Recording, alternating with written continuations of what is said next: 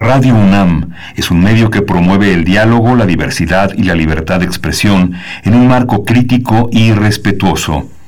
Los comentarios expresados a lo largo de su programación reflejan la opinión de quien los emite, mas no de la radiodifusora. Radio UNAM presenta Primer Movimiento. El mundo desde la universidad. Bienvenidos, bienvenidas a nuestra emisión de martes 19 de enero del año 2021. Son las 7 con 4 hora del centro del país. Les saludamos todo el equipo de este espacio, Primer Movimiento. Allá en cabina, mis, nuestras compañeras Frida Saldívar en la producción ejecutiva, Socorro Montes en los controles técnicos. Saludos allá a Soco. Y también Violeta Berber en la asistencia de producción. De manera remota, Antonio Quijano, jefe de noticias, Miriam Trejo en la coordinación invitados, Tamara Quiroz en las redes sociales. Y saludo a mi compañero Miguel Ángel Quemain del otro lado del micrófono. ¿Cómo estás, Miguel Ángel? Hola Berenice, buenos días, buenos días a todos, buenos días a nuestros amigos, nuestros, colegas, nuestros compañeros de la Radio Universidad de Chihuahua en Ciudad Cuauhtémoc, Ciudad Juárez, la ciudad de Chihuahua como todos los días de 6 a 7, de 7 a 8 en el horario de la Ciudad de México. Tenemos un programa muy, muy interesante, las secuelas de la COVID-19. ¿Se imagina cuáles son? ¿Se imagina si hay un proyecto que nos rehabilite de todas las penurias que pasamos en, en términos de las enfermedades? Sobre todo las infecciosas, vamos a tratarlo con Sarbelio Moreno. El doctor Sarbelio Moreno es infectólogo, pediatra, es, eh, jefe del Departamento de Infectología del Hospital Infantil de México, Federico Gómez, y actualmente se desempeña como director de enseñanza y desarrollo económico. Así es, y después tendremos como cada 15 días en martes la participación, la presencia del doctor Federico Navarrete. Él es historiador, antropólogo, investigador del Instituto de Investigaciones Históricas de la UNAM, también es escritor de diversos artículos, libros, novelas. Si ustedes eh, pues por ahí se encuentran un libro de Federico Navarrete, no duden, hay también literatura eh, infantil, juvenil, muy eh, pues interesante, muy apreciable, que incluso se utiliza en algunas, eh, algunos profesores, profesoras, pues dejan eh, como parte de las tareas a sus alumnos eh, estos libros de Federico Navarrete. Estaremos conversando con él en la sección de otras historias de la conquista. Conmemorar el pasado y cuestionar el presente es lo que desarrollará en esta mañana Federico Navarrete. Sí, vamos a tener en el marco de las elecciones más grandes de la historia de México la participación, la protección, la defensa de la participación de mujeres es fundamental. A México, la plataforma de mujeres y su impulso político es el tema que desarrollará Mariana Linares Cruz. Ella es la fundadora de esa plataforma, de esa organización.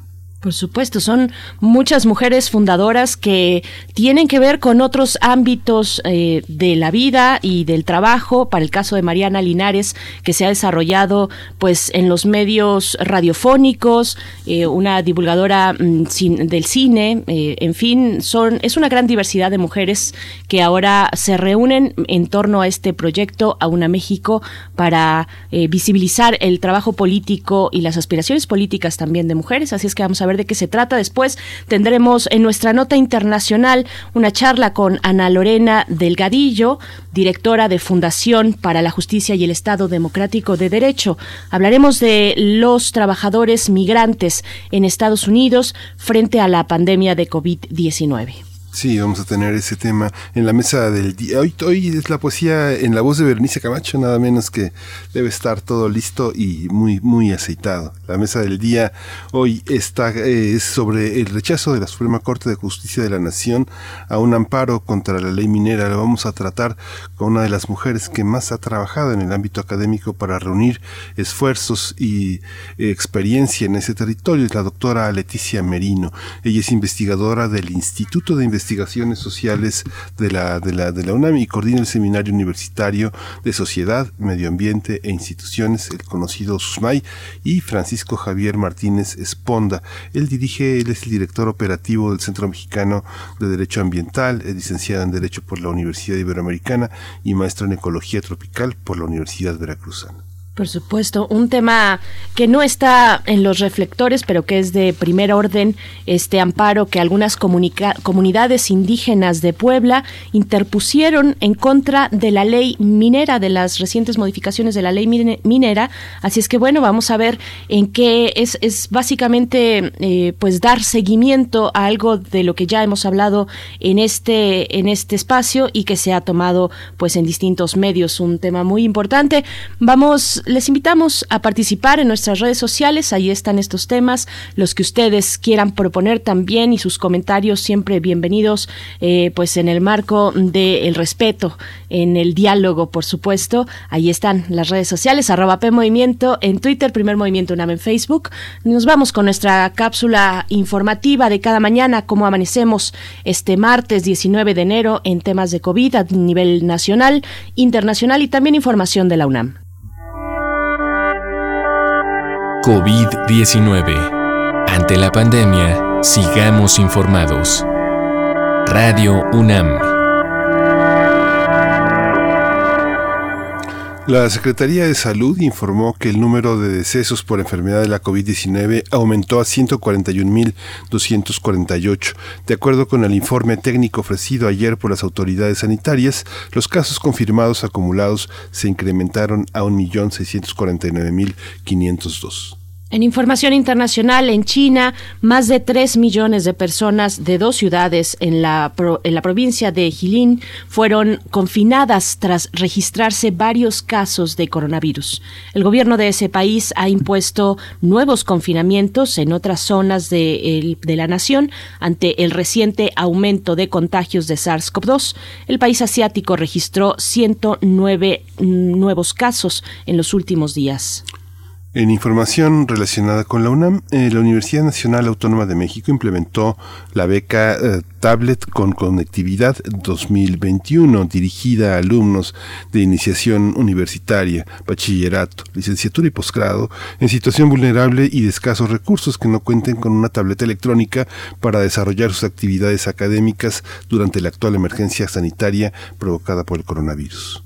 Bueno, la beca consiste en el préstamo del dispositivo, el cual puede utilizarse como módem para conectividad y cuenta con tarjeta SIM asociada a un servicio de Internet móvil limitado de 8.5 eh, gigas, 8.5 gigas mensuales. Sí, la convocatoria está disponible en las páginas de la Dirección General de, Orientación y Atención Educativa y de Becarios de la UNAM, así que es eh, dgoae.unam.mx. Quien hace trámites universitarios, esta es la dirección. Este también está en www.becarios.unam.mx y la dgoae.unam.mx. Parece difícil, pero el, buscador lo tendría casi por default.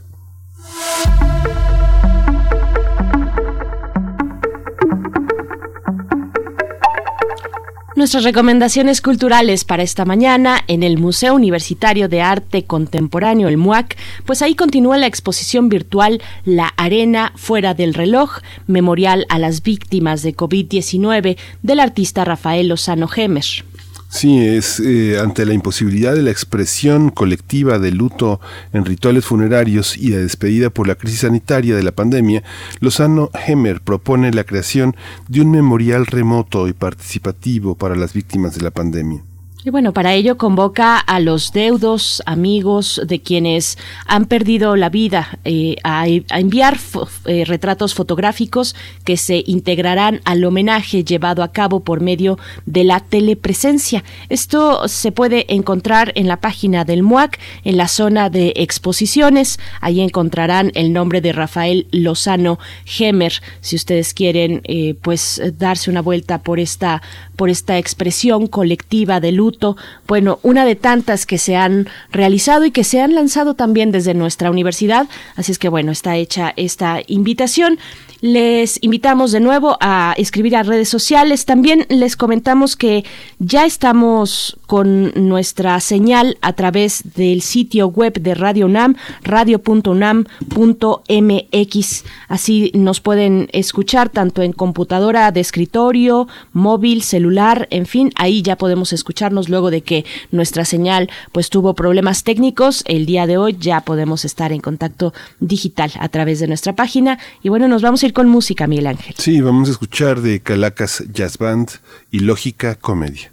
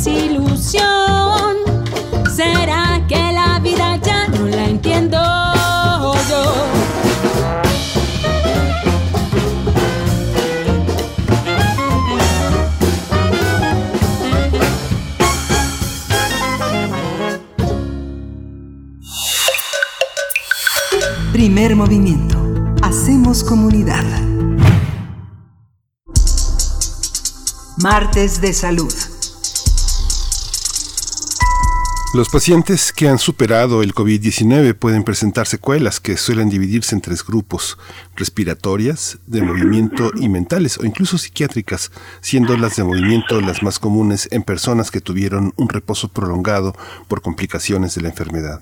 La rehabilitación que se requiere para quienes tuvieron estas afecciones eh, se basa principalmente en ejercicio personalizado, dirigido y medido, lo que permite recuperar la función respiratoria, el movimiento y la fuerza. También son comunes las afecciones neurológicas, como intensos dolores de cabeza y mareos. Otras secuelas son la reducción de la capacidad de sentir sabores o percibir olores, dificultad para dormir, ansiedad y depresión, así como manos COVID ¿Qué es eso? Que los pacientes describen como tener las manos peladas.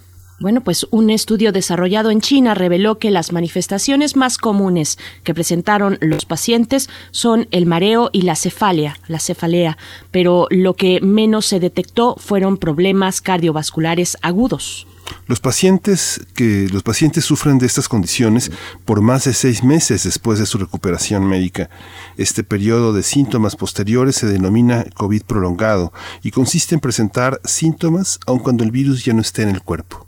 Vamos a conversar esta mañana sobre las secuelas de la COVID-19 y los cuidados que se deben seguir ante esta enfermedad. Este día nos acompaña en la línea de primer movimiento el doctor Sarbelio Moreno. Él es infectólogo, pediatra, ex jefe del Departamento de Infectología del Hospital Infantil de México Federico Gómez de la Secretaría de Salud. Actualmente se desempeña como director de enseñanza y desarrollo económico. Doctor Sarbelio Moreno, qué placer poder conversar con usted una vez más. Bienvenido a primer movimiento. Gracias por aceptar esta conversación. Hola, ¿qué tal? ¿Cómo están? Muchas gracias por invitarme a compartir estos momentos con ustedes. Gracias, doctor Sarbelio Moreno. Pues eh, este conjunto de anomalías de síntomas posteriores a la, a la, recuperación son inéditos en el conjunto de secuelas que dejan algunas otras enfermedades. ¿Es una nueva experiencia? Bueno, yo creo que son muchas son comunes a, enfermedades similares. Bueno, si bien no tiene símil esta enfermedad en cuanto a gravedad, cualquier enfermedad que cause eh, pues eh, dificultad respiratoria, que se torna en insuficiencia respiratoria y que a, la larga por esta hipoxia causada por la insuficiencia respiratoria afecte a otros órganos, pues sí puede tener eh, trastornos en común con otras enfermedades. ¿Cuáles son las afecciones más comunes posteriores a la recuperación, digámoslo así, de, de COVID-19? Incluso cuando el virus no está presente, con, pueden continuar, continuar estas afecciones, ¿no, doctor? Bueno, pues eh, secundaria todo el proceso de cicatrización pulmonar que nos viene, que nos trae como consecuencia fibrosis pulmonar, pues la pérdida de la funcionalidad de, del, del pulmón, o sea, si nosotros sustituimos tejido eh, pulmonar funcional por tejido fibroso, por tejido, eh, bueno, que normalmente sería eh, un facilitador del intercambio de gases en el espacio que hay entre la luz del alveolo al interior del vaso sanguíneo y del eritrocito. Todo ese trayecto que cruza el oxígeno para poder llegar a los tejidos, pues se va a ver comprometido por sustitución por tejido fibroso la pérdida de elasticidad de los pulmones, de los vasos sanguíneos este, pulmonares, eh, pues también nos va a traer todas estas consecuencias este, que a la larga se van a reflejar en una este, falta de aporte de oxígeno crónico eh, y no nada más, este, no, no es una falla total, sino una falla que se va dando eh, poco a poco, que va llegando cada vez menos oxígeno y se pierde funcionalidad de muchos de los tejidos. Esta pérdida de, del oxígeno es el factor fundamental que permite registrar este enorme cansancio que se presenta posteriormente y afecta también de manera neurológica. ¿Cuáles son las razones? No, no, no, se, no se conocen todos los mecanismos. Acuérdense que esta es una enfermedad nueva que muchas de las cosas, eh, bueno, todavía no se termina de describir. Muchas de las consecuencias que vamos a tener a mayor tiempo pues todavía no la sabemos por, por lo joven de esta enfermedad, por el año que tiene de evolución. Todavía no sabemos muchas de las cosas que van a ocurrir todavía a más largo plazo, ¿sí?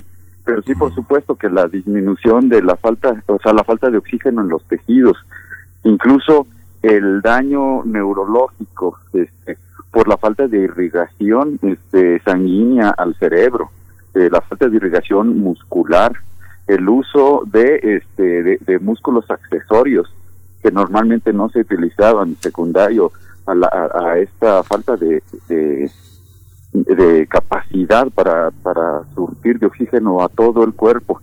El que el cuerpo esté, eh, no sé, como un coche que se sobrecalienta porque uno lo forza.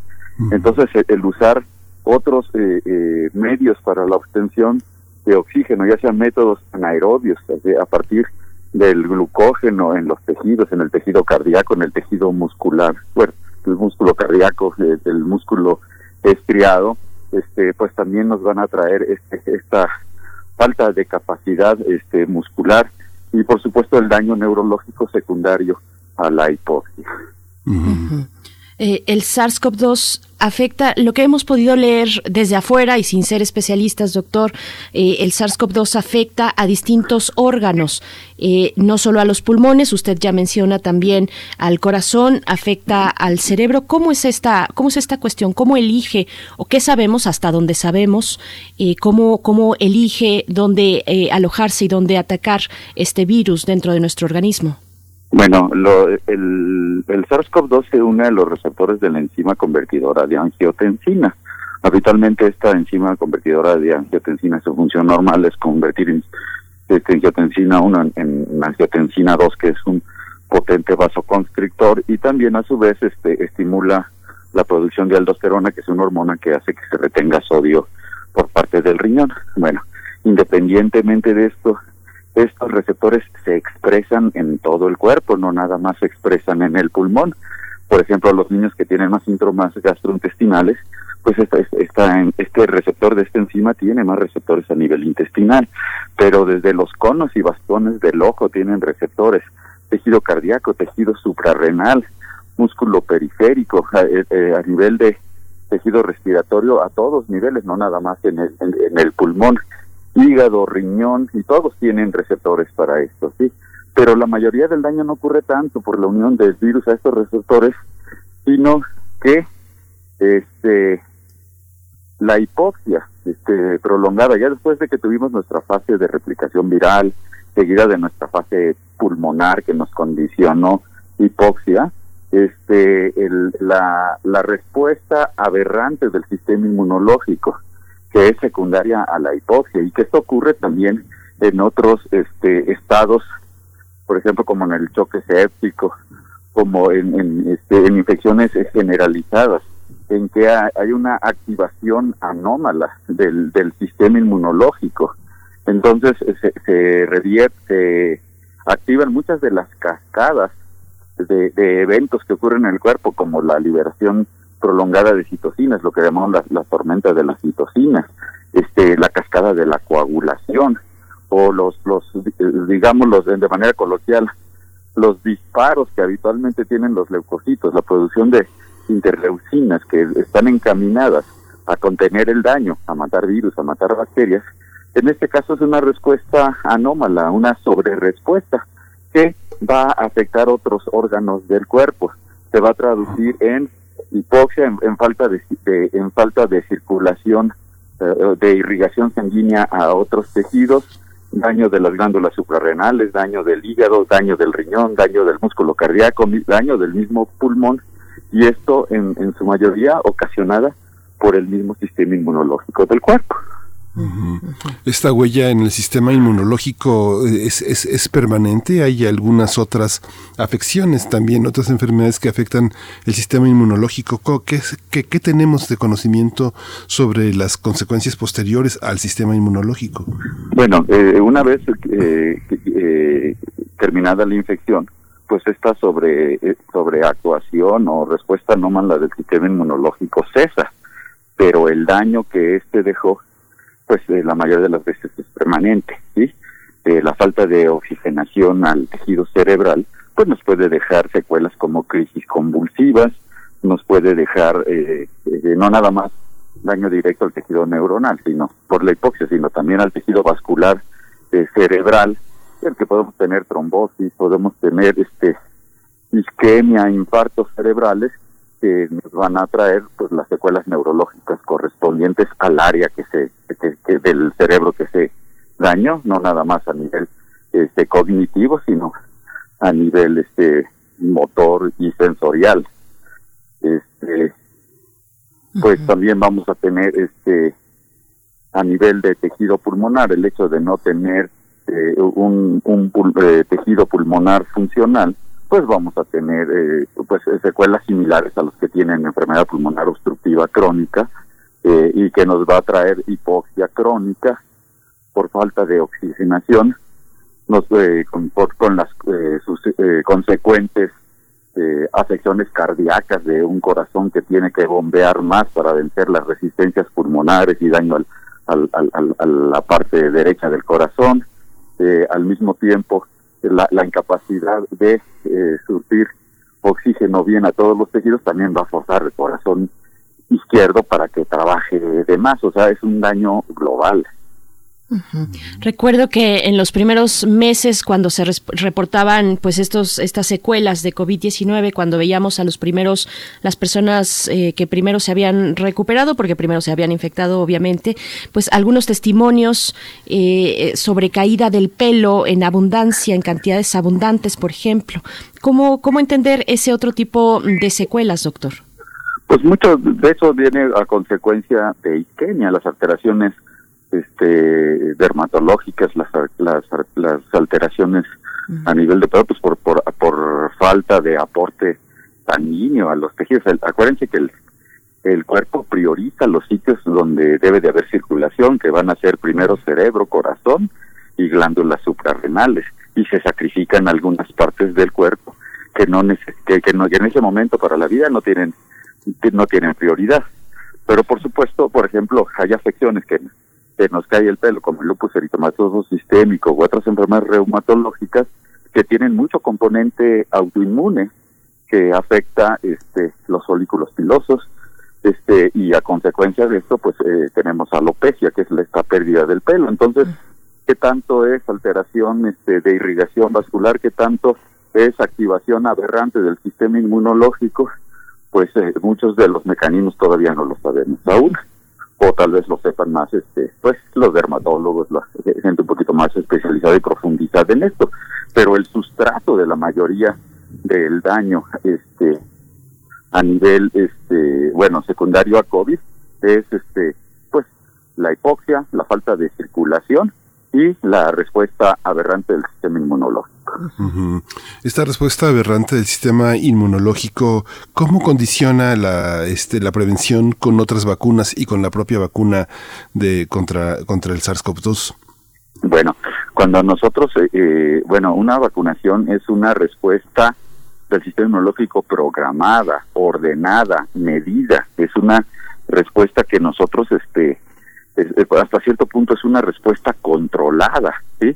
Nosotros sabemos el momento, la dosis y lo que se ha visto, eh, los efectos que, que va a ocasionar, que va a ocasionar la, la vacuna. Los estudios de vacuna no nada más miden la respuesta humoral, que es la de los anticuerpos, también miden la respuesta celular, cómo actúan algunas de las células este, eh, las células asesinas naturales, los linfocitos T citopósitos, los linfocitos T cooperadores.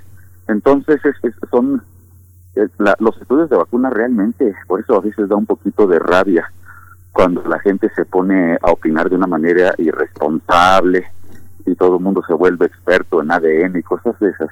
Este, es una respuesta controlada que tiene mucho estudio, se miden todos los, los eventos, lo que pudiera haber malo, lo que pudiera haber bueno, y se induce esta respuesta de una manera controlada, completamente diferente a lo que ocurre en el, en el SARS-CoV-2, es descontrolada. ¿sí? Entonces, nosotros eh, a, la hora de vacunar estaríamos este, eh, ocasionando una respuesta inmunológica programada, controlada, medida. ¿sí? Entonces, este, pues esa sería la, la gran diferencia claro. Y hasta donde sabemos, doctor, ¿hay algún tipo de paciente más susceptible a las secuelas que otro? Pienso, por ejemplo, en el factor de la edad, si, eh, si a través de ese factor, bueno, se padece algún tipo de afección posterior, o si aquellos que estuvieron más expuestos o expuestos a COVID grave pueden tener más posibilidad de tener estas, estas secuelas. ¿Cómo se mide esto? hasta ¿Qué es lo que sabemos hasta el momento? Sí, la, las respuestas en cuanto a susceptibilidades están bien medidas. En cuanto a la respuesta que van a tener, pues eh, se piensa que cuando hay mayor suficiencia del sistema inmunológico va a haber menor daño.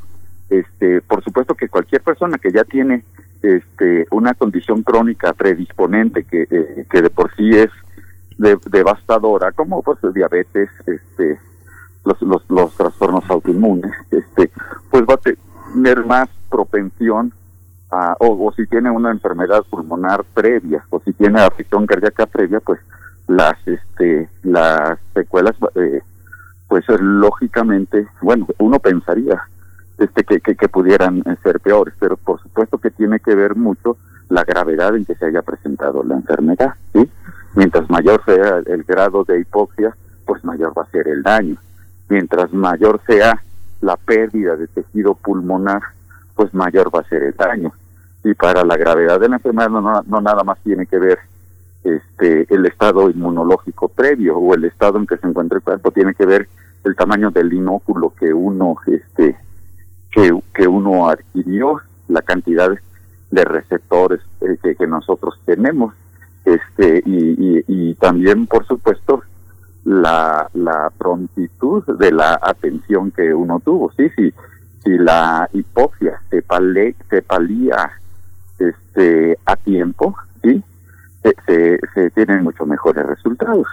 Este, mientras más eh, pronto atendamos la hipoxia, ¿sí? la, la, la hipoxemia, o sea, mientras más pronto se suplemente oxígeno en el momento que está faltando, podemos contener más fácil la fase pulmonar y no llegar a, a, la fase inflamatoria que en la mayoría de las veces se activa, o sea, el gatillo, el detonador, es la hipoxia.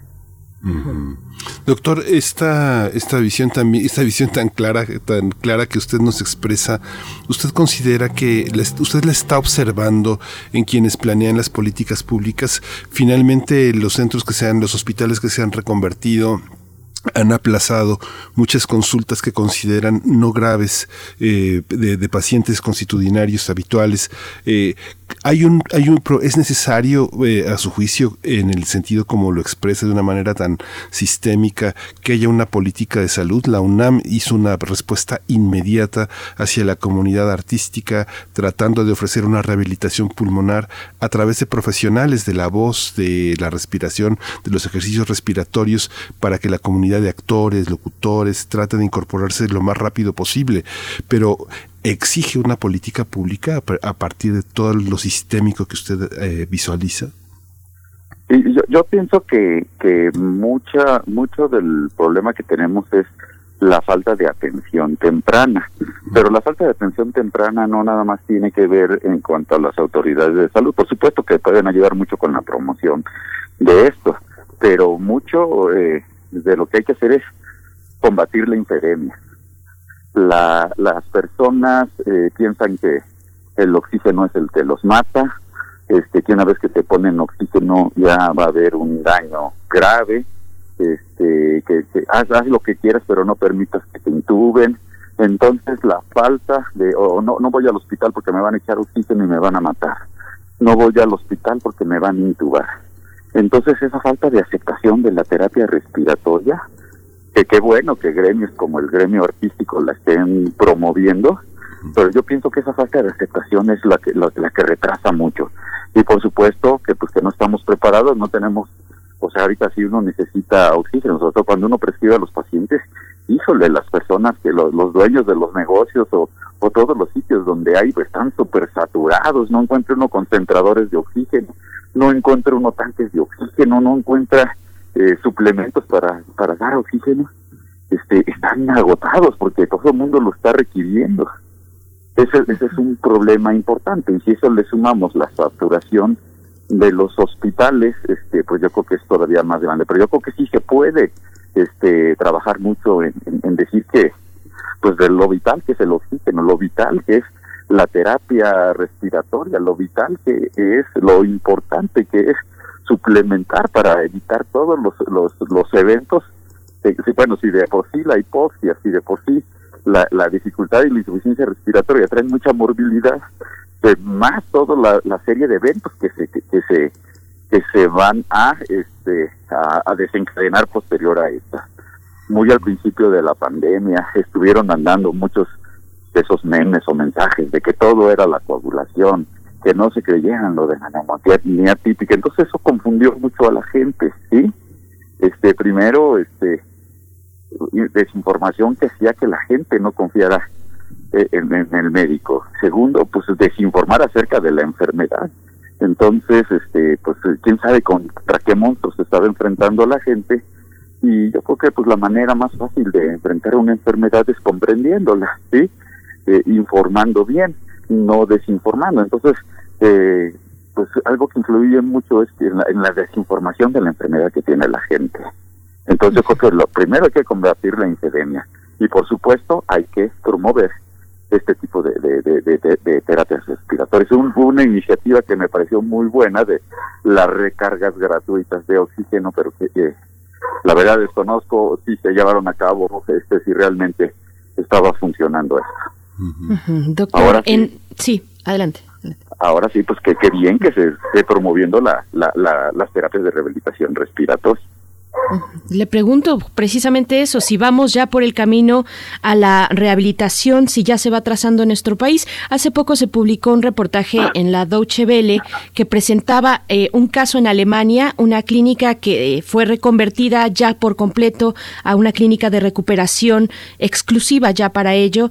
Presentaban incluso ahí casos de gente saludable, eh, deportistas, pero con secuelas de pues importantes de ya de meses estando eh, internados en esa en esa clínica con fatiga crónica, en fin, todas estas afecciones. ¿Qué decir para el caso mexicano cómo va el camino a la rehabilitación?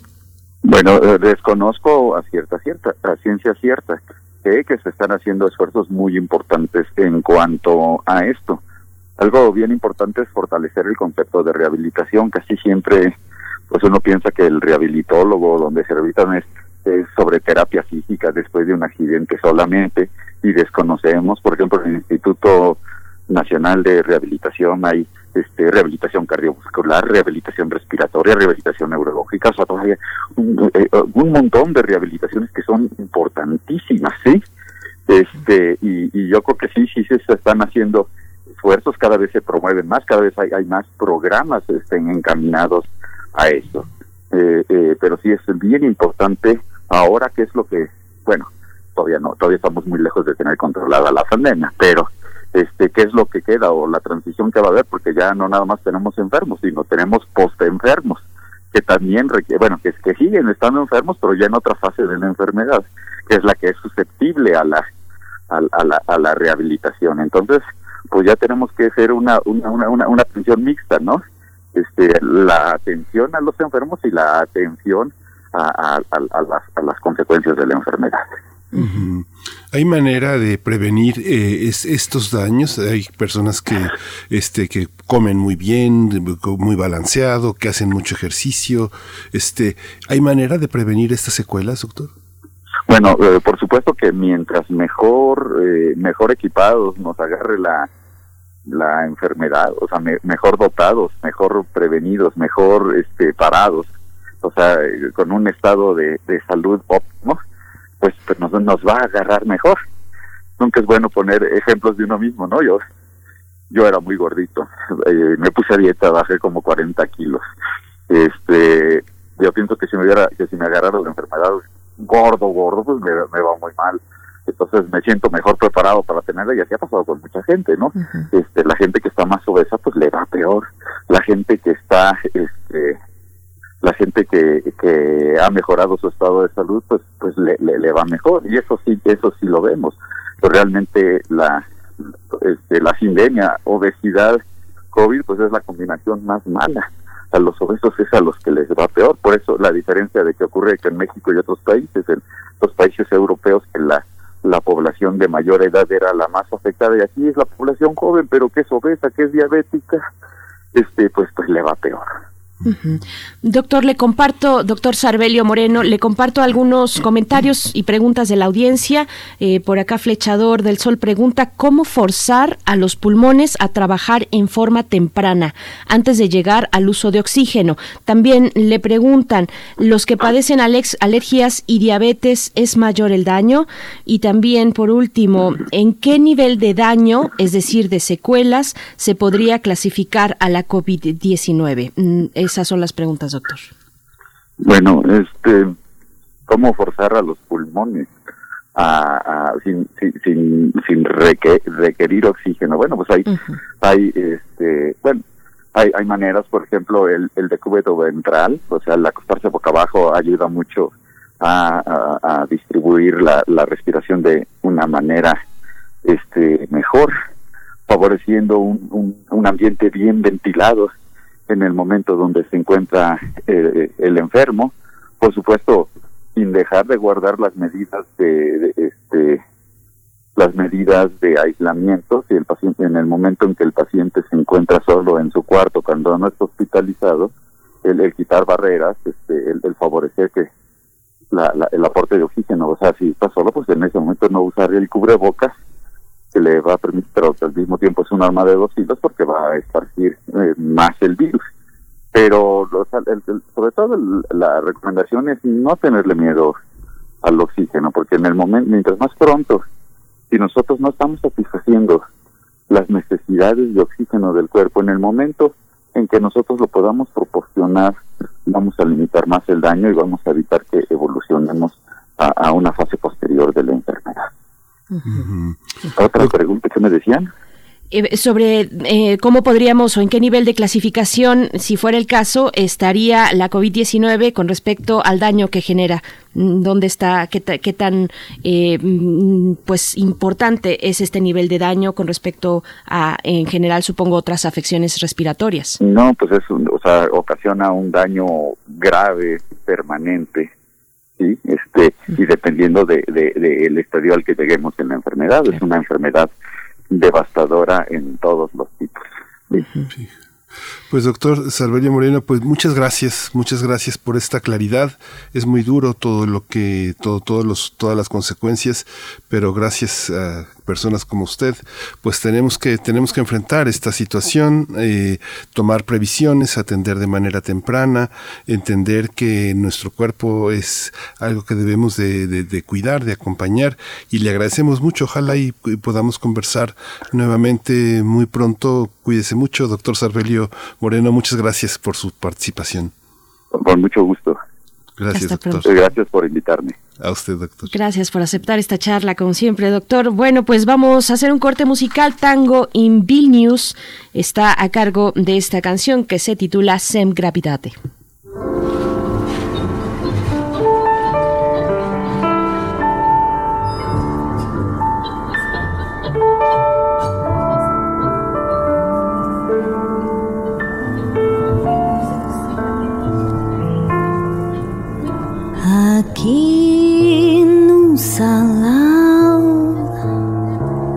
Os móveis desaparecem um a um. É como se a gente soubesse tudo.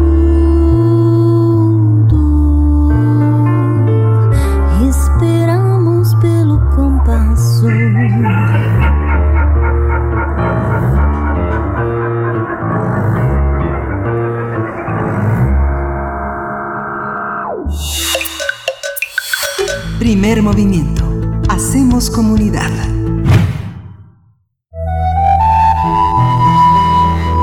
Otras historias de la conquista. Querido Federico Navarrete, ¿cómo estás esta mañana? Gracias por compartir con nosotros una vez más en este espacio. Conmemorar el pasado y cuestionar el presente es la reflexión que nos propones para hoy. ¿Cómo estás? Hola, buenos días, Berenice. Buenos días, Miguel Ángel. Pues Federico, buenos días. Es un gusto estar con ustedes otra vez para otra entrega de nuestra serie que ya va para sus dos años. Sí, ya, ya vamos y bueno, es un placer escucharte. Al contrario, gracias por estar aquí y compartir con nosotros. Pues bueno, ponemos atención. Claro, pues mira, la, la idea es justamente que ahora que está iniciando ya el 2021, que marca los 500 años del año de 1521, que es el que normalmente consideramos el año de la conquista de México, pues quería reflexionar un poquito sobre sobre esta práctica tan frecuente de construir estos aniversarios cada vez que hay que se cumple un año redondo, es decir, 100, 200, 500 años, y sobre lo que eso puede significar, ¿no? Eh, en nuestro caso, el, gobierno ha propuesto una triple celebración de tres aniversarios.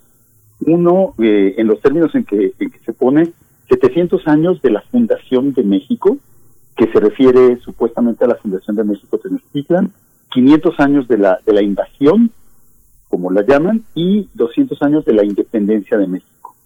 Entonces tendríamos un aniversario de 700, uno de 500 y uno de 200. Eh, si los aniversarios normalmente los pensamos como en, términos de un tiempo lineal, como pensar, bueno, pues, los acontecimientos más distantes, eh, pues de alguna manera quedaron atrás y es necesario recordarlos porque de alguna manera ya no están en el presente.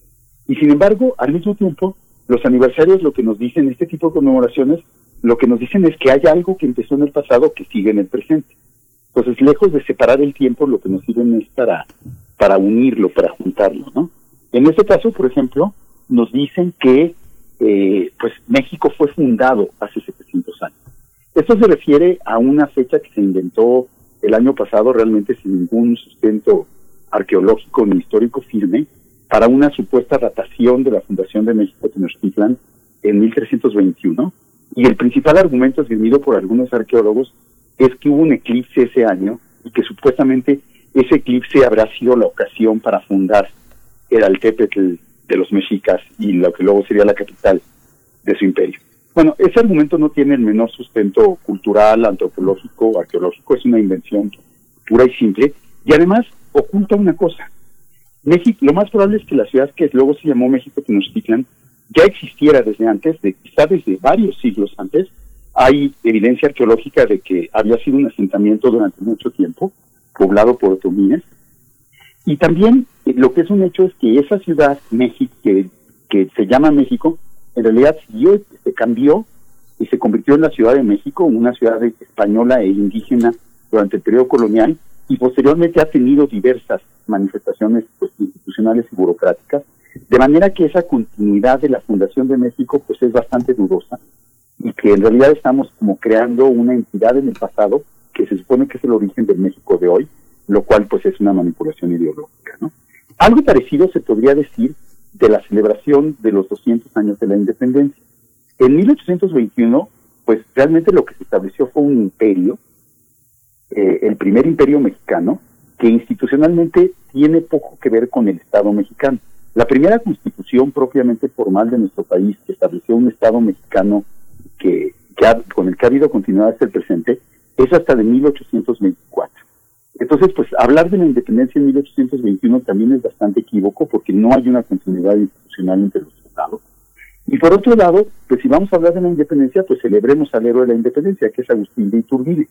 Pero pues Agustín de Iturbide, como, como se hizo emperador, pues está del lado de los malos, está en el, no está en la rotonda de los hombres ilustres, sino está relegado a la fosa común de los héroes y traidores, de los villanos y traidores.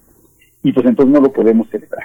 Entonces estamos celebrando algo que no sucedió eh, y estamos eh, ignorando lo que sucedió realmente. Entonces, como ven, el, énfasis de estas conmemoraciones es más establecer falsas continuidades con el presente que una reflexión crítica sobre, sobre, lo, que sobre lo que pasó hace, hace 700 o hace 200 años. ¿no? Y pues bueno, queda el aniversario que yo creo que es el fundamental, que es el de los 500 años de la conquista. Y ahí sí también creo que hay un equívoco. Muchas veces cuando hablamos de la conquista de México, asumimos que el 13 de agosto de 1521, de la noche a la mañana, México se transformó, todo lo que hoy es nuestro país, desde Baja California hasta Quintana Roo, desde Chiapas hasta, desde el Suchiate hasta el Bravo, como se dice, eh, México se transformó, en, eh, transformó en algo diferente con la conquista de México. Y eso es falso. Hubo zonas de México que no fueron conquistadas sino hasta el siglo XX, o sea, pueblos indígenas que mantuvieron su independencia hasta los años 30 del siglo XX. Hubo muchas otras zonas que tardaron varios siglos en someterse al dominio español. Y en realidad eso que llamamos México no existía en 1521 y pues y entonces difícilmente pudo haber sido conquistado, ¿no? Entonces creo que el, la, crítica principal que podríamos hacer a estas conmemoraciones es que lo que están buscando es de alguna manera el nacimiento de entidades que se supone que son duraderas en. México la patria sobre todo, ¿no? Hay una idea de una nación que mantiene. Y creo que más bien las, eh, la apuesta de nuestra conquista y de muchos que estamos participando en la conmemoración ha sido aprovechar estos 500 años no para hacer esta genealogía de, las, de, la, de la nación, del pueblo mexicano, de la raza mestiza, de estas entidades así esencialistas y parece históricamente eh, casi divinizadas, sino pensar más bien en qué fueron, cuáles fueron las relaciones que, comenzaron hace 500 años. Las relaciones pues implica que llegaron a México personas diferentes de origen europeo y de origen africano y que se establecieron pues alianzas, pactos, pero también violencias y guerra entre una y otra. Y eso es lo que lo que eso es lo que realmente inició hace 500 años y sigue existiendo hasta ahora, ¿no? México 500 años después sigue siendo un país que recibe personas de todo el mundo Lamentablemente, pues ahora la represión y la alianza de nuestro gobierno con los sectores más reaccionarios de Estados Unidos, pues ha llevado a una a, una política cada vez más restrictiva de la migración, pero pues México ha sido un país tradicionalmente receptor de inmigrantes desde hace 500 años y eso es una cosa definitoria, ¿no? Y así, lo que si, si pensamos realmente las cosas que nacieron hace 500 años, pues irá surgiendo una visión muy diferente de la que de la que nos presenta la historia oficial. Por ejemplo, decimos que el español se convirtió en la lengua dominante de México hace 500 años por eh, culpa, bueno, o por resultado de la conquista española, y pues no, resulta que el español realmente no se hizo en la lengua dominante de México, sino hasta finales del siglo XIX o principios del siglo XX, y eso lo hizo el gobierno mexicano, no lo hicieron los españoles. Y así, más bien, creo que este, este aniversario nos podría servir para, para atender estos hilos y ver qué relaciones, más que seres o entidades así trascendentales como la nación, el pueblo, cosas que en realidad no existen, más bien ver qué tipo de relaciones sociales, de formas de vivir, de prácticas se iniciaron hace 15 años y siguen existiendo hoy, y también cuestionarnos cuáles queremos que, que sigan existiendo. Si queremos que siga existiendo el racismo y la discriminación, pues tal vez no. Entonces, pues quizá ese es el tema que deberíamos examinar hace 500 años. ¿Queremos que nuestras relaciones políticas y sociales sigan basadas en la violencia? Pues tal vez no. Entonces, pues quizá es algo que debemos cuestionar y que no solo data de 500 años, sino que tiene muchos más años la violencia y la guerra como una forma de relación en nuestro país. Entonces, eh, la propuesta es, es otra manera de relacionarnos con el pasado, que no sean simplemente las efemérides y el calendario, sino que sea pensar críticamente cómo precisamente mantenemos esas relaciones desde hace tantos años. Sí, justamente Federico, esta, esta visión en la que has, peleado por, para entender cómo los eh, pudieron experimentar los mesoamericanos todos estos acontecimientos donde como también lo ha señalado, se ha convencido, o sea, han sido persuasivos con los historiadores occidentales para conformar esta visión. Y lo vemos, Federico, lo vemos eh, quienes estamos en los medios, vemos cómo se planea la información. Ah, el 8 de marzo es el Día Internacional de la Mujer. Ah, el 14 de febrero vamos a desplegar el amor y la amistad. Y así es una agenda donde los procesos son obviados. El el periodismo de investigación, el reconocimiento de los procesos, de las múltiples eh, dinámicas de las personalidades, son los que tendrían que definir nuestro ejercicio de reflexión sobre la cotidianidad. Esta intención de fechar de los de las efemérides ha sido muy tóxica, ¿no? Ante el vacío, las efemérides, ¿no? Pues muchas veces se convierten como en ceremonias que, que, que no tienen mucho sentido, ¿no? Que hacemos porque las tenemos que hacer sin reflexionar más a fondo de de, de lo que está detrás de, de esa efeméride. Para el caso del 8 de marzo, creo que ahí sí hay mucha reflexión en torno, hay un impulso social importante también. No sé, creo que habríamos, habría que eh, pues distinguir eh, entre todas esas fechas, pero sí eh, comparto ese comentario. Y, te preguntaría, ya si el cierre, Federico, bueno, en este, en este año donde vamos a ver múltiples conmemoraciones, ¿qué reflexión, por ejemplo, tienes respecto a la carta? La carta, el, el presidente de la República hace pocos días dio lectura una vez más trajo el tema al debate público, esta carta que envió el gobierno mexicano al rey de España para que eh, la corona española pues pida perdón por las atrocidades eh, durante cometidas durante la conquista. ¿Cómo ves estas cuestiones ahora que estamos hablando de darle contenido desde los ojos del siglo XXI al pasado? A mí una de las cosas que me gusta de la propuesta del presidente es que él está llamando a que se realice una investigación, que haya una especie de comisión de la verdad que haga una, un, estudio histórico, que supongo que será serio y riguroso, sobre las atrocidades cometidas durante la y que entonces la petición, la, la, ceremonia de perdón o la ceremonia de reconciliación eh, sea posterior a una investigación que determine lo que sucedió. Eso me parece interesante y está tomado obviamente de otros procesos que ha habido de, de reconciliación y perdón para crímenes más recientes, como el que hubo en Sudáfrica o como los que hubo en, algunos países de América Latina. ¿no? E, esa propuesta me gusta mucho, lo de la, que haya como una comisión, que aparte lo ideal sería que fuera plural para resolver eso, pero yo creo que sería mucho más importante que el gobierno de México hiciera una comisión de la verdad de ese tipo para examinar las relaciones que ha tenido el propio Estado mexicano desde su independencia, 1824, para poner una fecha real, no la fecha inventada de 1821, eh, desde que se constituyó como una república federal, las, las la relación que ha tenido el Estado mexicano con los pueblos indígenas, violación de derechos humanos, despojo territorial, imposición cultural, persecución lingüística, masacres, eh, violaciones de derechos humanos, que hubiera una comisión de la verdad y que al cabo de, investigar esta relación tan conflictiva y tan represiva del Estado-Nación mexicano con los pueblos indígenas, hubiera una petición formal de perdón del Estado mexicano hacia la población indígena mexicana. Y que hubiera, por otro lado, un compromiso de cambio de esas políticas.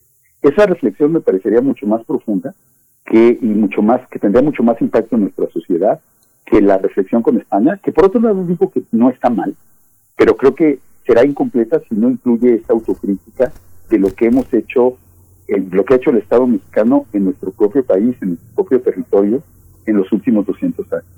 Por supuesto. Pues bueno, ya veremos cómo se va desarrollando este tema. Por el momento te agradecemos mucho. Nos encontramos en 15 días una vez más contigo, Federico Navarrete, e invitamos a la audiencia a que se acerque a noticonquista.unam.mx con estas entregas eh, constantes que realizan desde este proyecto de investigación en, en el Instituto de Históricas. Muchas gracias.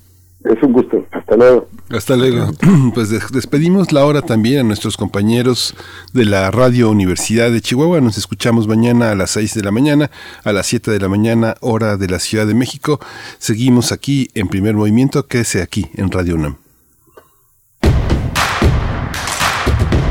Síguenos en redes sociales. Encuéntranos en Facebook como Primer Movimiento y en Twitter como arroba PMovimiento. Hagamos comunidad.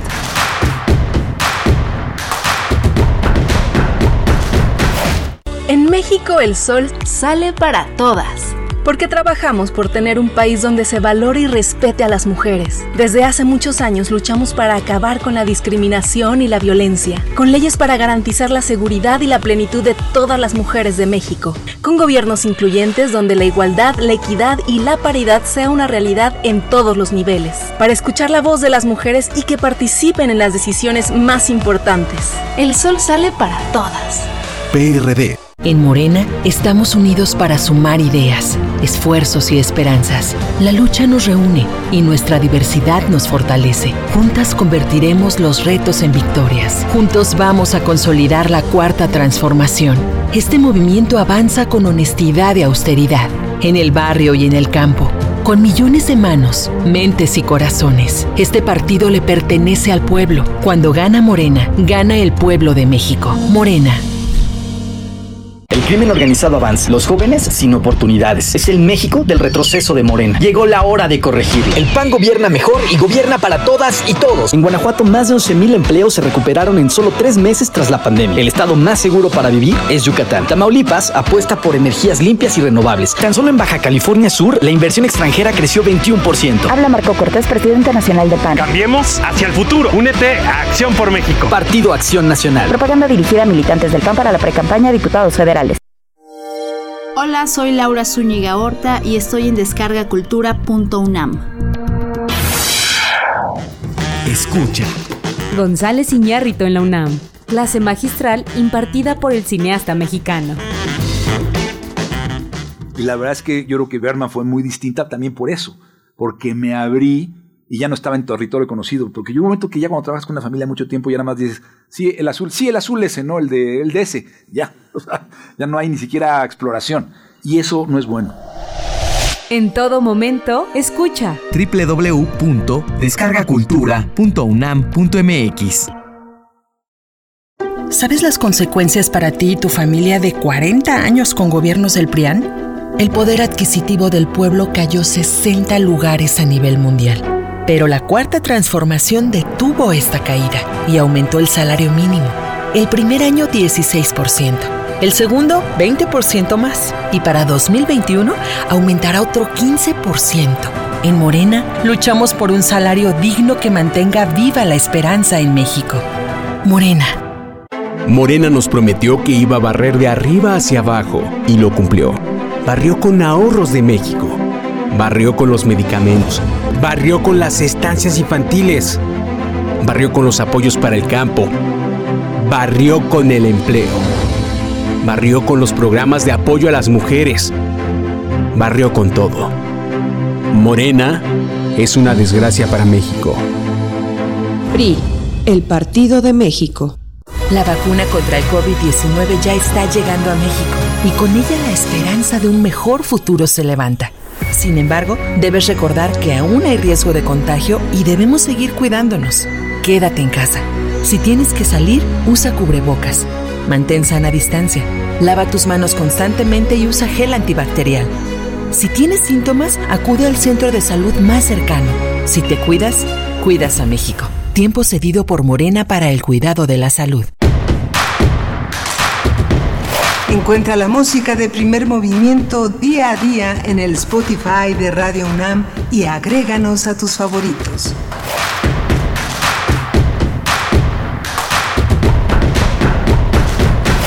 Hola, buenos días. Ya estamos de regreso aquí en primer movimiento en este martes 19 de enero, donde ya son las 8 de la mañana con 4 minutos y venimos de una, una, una, primera hora muy interesante, pero le damos la bienvenida a la radio universitaria en, en, Morelia, Michoacán, a la radio Nicolaita, que todos los días nos enlazamos de 8 a 9 de la mañana. Le damos la bienvenida a Socorro Montes en los controles de esta nave que va, de a Frida Saldívar en la producción ejecutiva, a, este, a la señorita Berber Torres, nuestra profesional, nuestra ingeniera de sonido que está en la asistencia de producción y en la asistencia de nosotros, en los, en los timing, en los ritmos.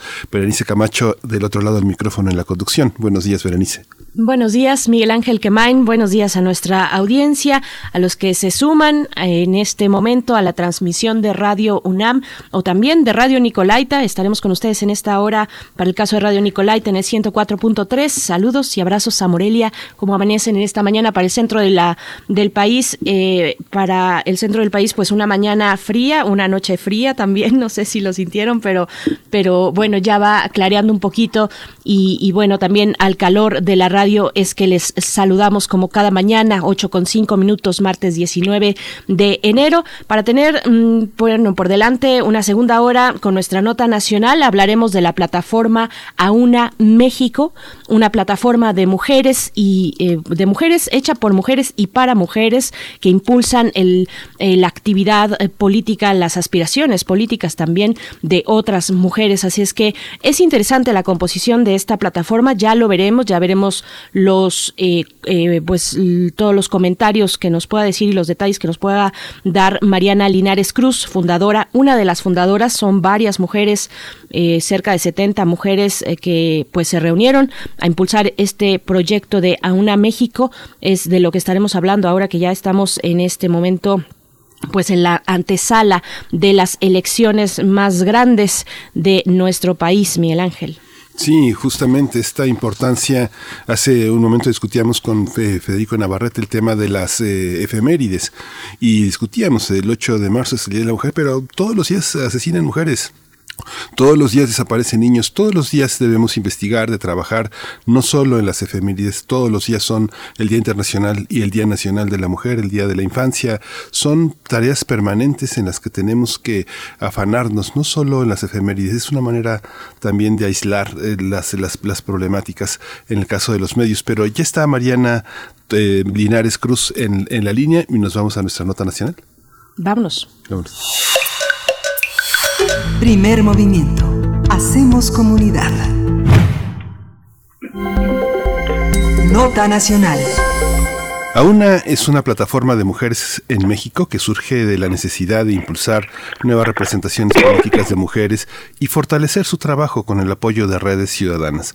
Por ello se propone acompañar antes, durante y después del proceso electoral del próximo 6 de junio a líderes feministas a postularse a candidaturas y precandidaturas de distintos partidos. Así es, bueno, este proyecto surge, como surgen muchos proyectos, de un chat, un chat de mujeres, un chat feminista, donde convergen alrededor de 80 mujeres de distintas profesiones, comunicólogas, abogadas, académicas, líderes indígenas, que decidieron pasar de la indignación a la acción, impulsando las políticas que están haciendo bien su trabajo, a las mujeres políticas que hacen bien su trabajo, así como las que enfrentan obstáculos y a quienes aspiran a un cargo de poder.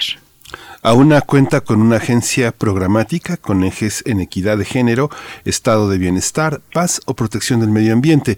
Esta agenda será impulsada por fundadoras, nominadas y colaboradoras en este proceso para ejercer los cargos a elección popular.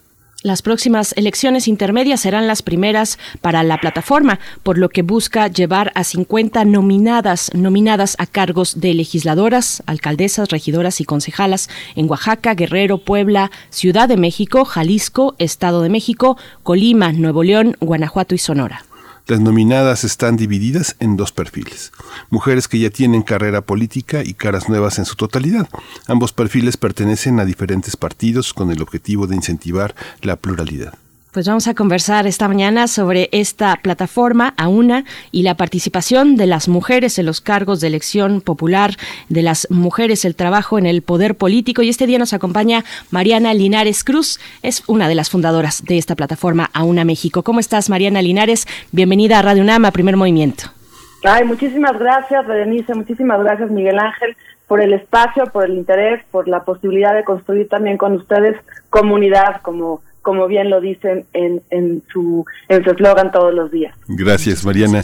Mariana, cuéntanos cómo, cómo está estructurada esta, esta forma de incentivar, incentivar a mujeres que se resisten un poco a la acción por, por diferentes motivos, eh, eh, cómo eh, tender esta red de apoyo para que se lancen con una red de protección y asesoría y trabajo conjunto. Miguel Ángel, creo que le das al clavo con la palabra red y protección, ¿no? Sabemos que en México hay muchos, eh, muchas lideresas en distintas comunidades, en distintos flancos, en distintas eh, maneras de agrupar a sus comunidades y que justamente puede ser por miedo, por eh, falta de recursos económicos, por falta de recursos humanos también, no se animan, digamos, a llegar a, a representaciones políticas formales, que es hoy lo que funciona en nuestro sistema electoral, digamos que dentro de los partidos.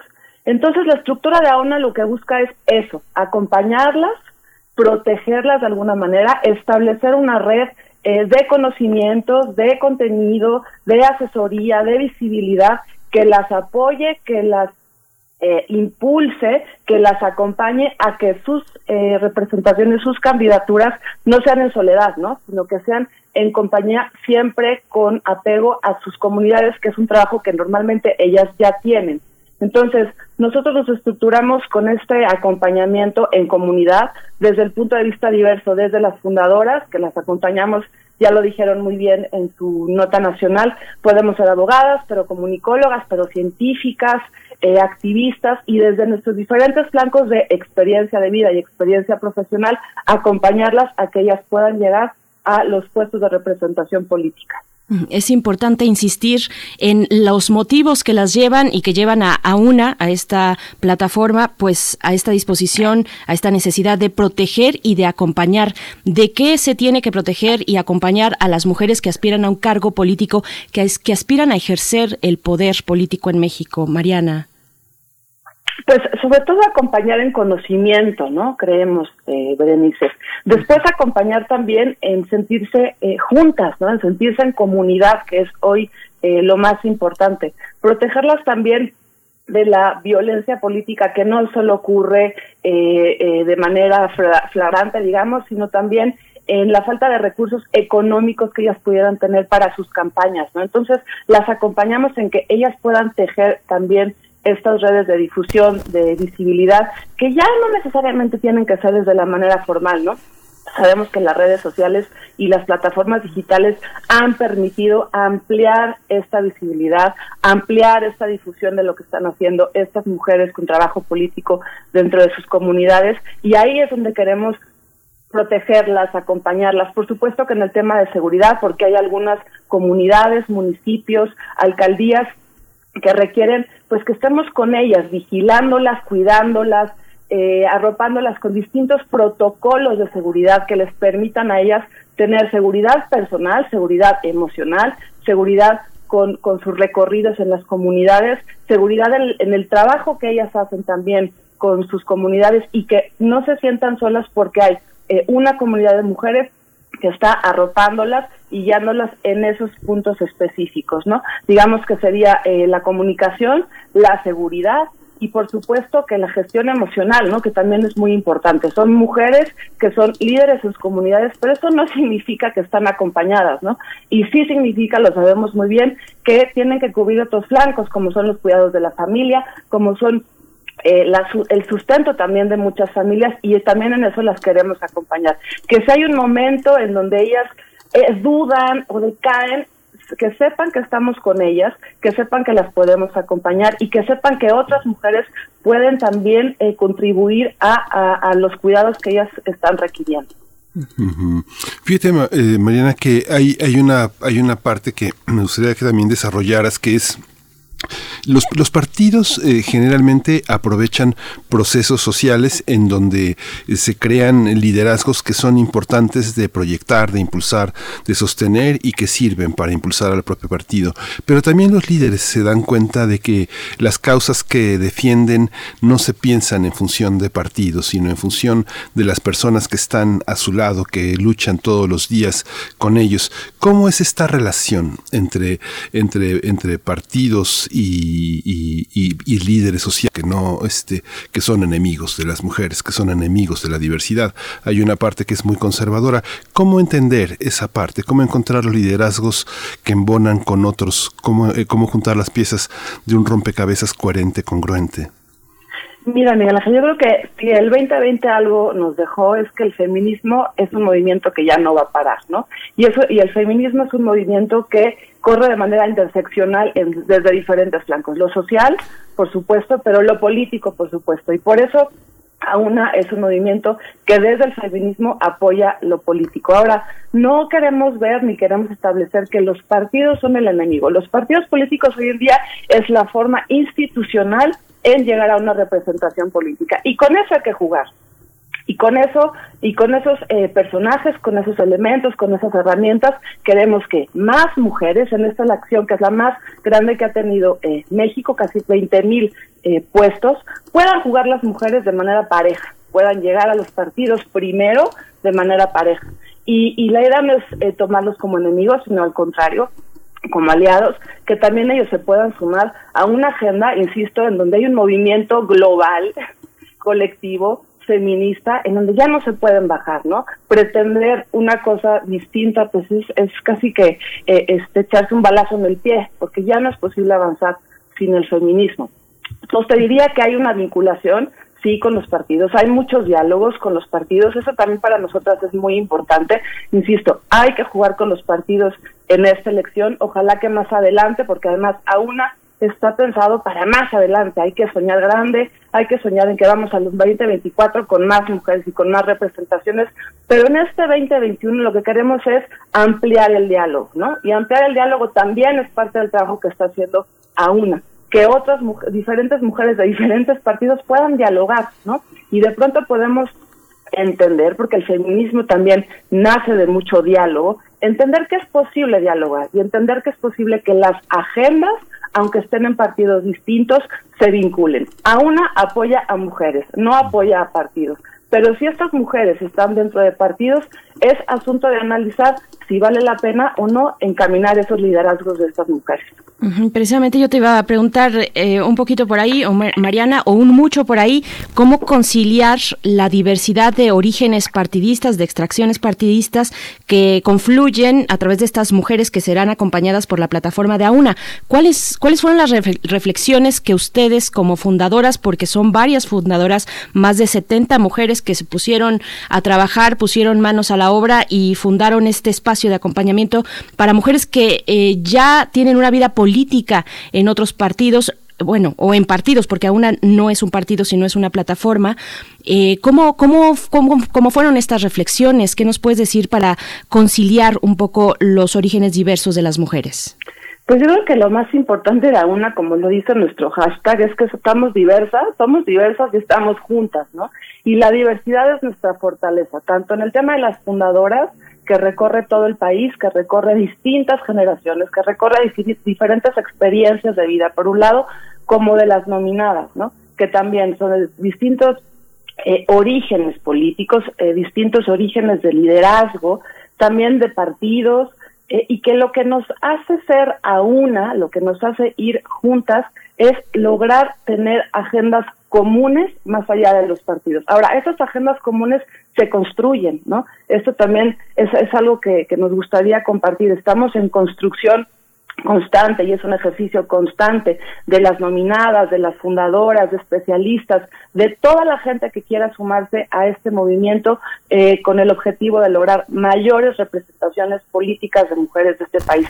Es posible y es posible gracias a un diálogo constante, con disciplina, con orden. Eh, es parte del ejercicio que estamos haciendo en la UNA y que ha sido también muy fortale o sea, muy muy potente, muy fuerte. La posibilidad de que nominadas de Nuevo León pueda tener un diálogo con nominadas de Oaxaca y entonces ellas comparten sus experiencias que no necesariamente eh, se vinculan con lo que está pasando en sus localidades, pero sí en cómo lograr esas representaciones políticas. Entonces, establecer diálogos, abrir diálogos, eh, aceptar que la diversidad es nuestra fortaleza es lo que nos está haciendo eh, lograr caminar juntas y en conjunto para lograr objetivos en común, que es mayor representación de mujeres en la política en México.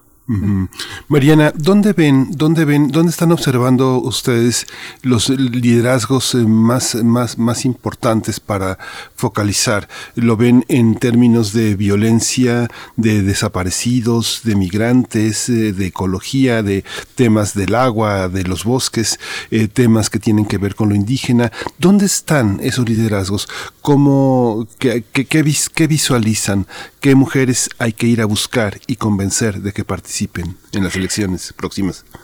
Pues Miguel, algo que también la pandemia nos ha reflejado o ha hecho más visible es que las mujeres estamos muy pendientes de lo inmediato, es decir, de, de las familias, de los cuidados, pero del medio ambiente, por ejemplo, de la economía, de la economía social, no de una economía mucho más justa. Entonces, te diría que liderazgos que están relacionados con el cuidado al medio ambiente próximo, ¿no? Al de sus propias comunidades, pero con, con el cuidado también de las propias mujeres, con el cuidado de las familias, con el cuidado eh, doméstico, con el cuidado de todos los días. Eso también, las agendas de, de, eso nos importa muchísimo. Por supuesto que la paz, la seguridad, qué está pasando con un México donde cada día vemos más números de militares en distintas eh, áreas de, gobierno, ¿no? Entonces, sí son mujeres que están liderando proyectos de paz y de justicia social.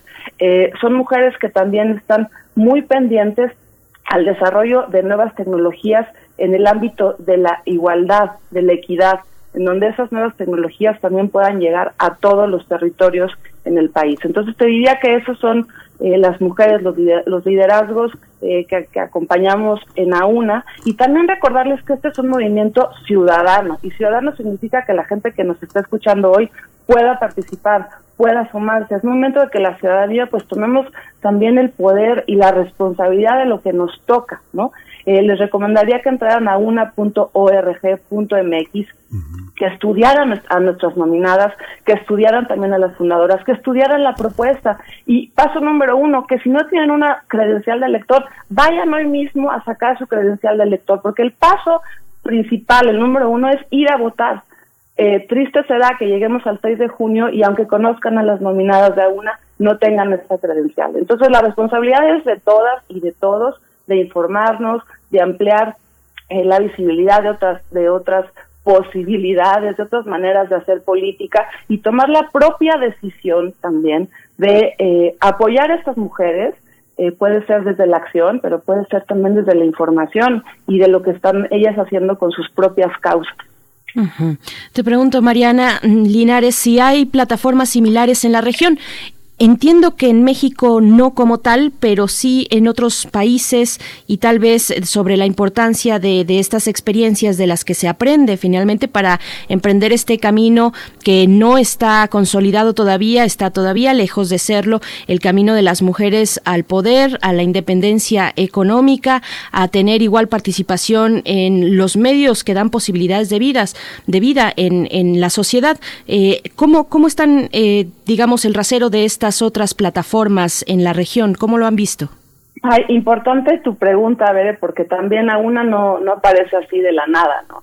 eh, hemos estudiado también lo que lo que está sucediendo en otras partes del mundo, sobre todo con las compañeras chilenas, por ejemplo, en Brasil también hay muchas plataformas ciudadanas que buscan eh, acompañar a distintos liderazgos para que lleguen a representaciones políticas y un ejemplo pues muy claro es en Estados Unidos eh, la congresista legisladora como decimos nosotros Alexandra Ocasio ella llega a su puesto por una plataforma no por una plataforma ciudadana. Sabemos que ella era estudiante y en las tardes trabajaba en un restaurante y fue a partir de una plataforma que eh, ella empezó a, a lograr digamos, convencer a la gente de que ella podía ser una congresista y tocar casa por casa y ir eh, eh, repartiendo su mensaje con la ayuda de esta plataforma ciudadana. Entonces, están los ejemplos ahí, ejemplos además de éxito que han logrado ya que legisladores y legisladoras ciudadanas lleguen a representaciones políticas y ellos son los que pues nos inspiran, con quienes vamos aprendiendo, con quienes también hay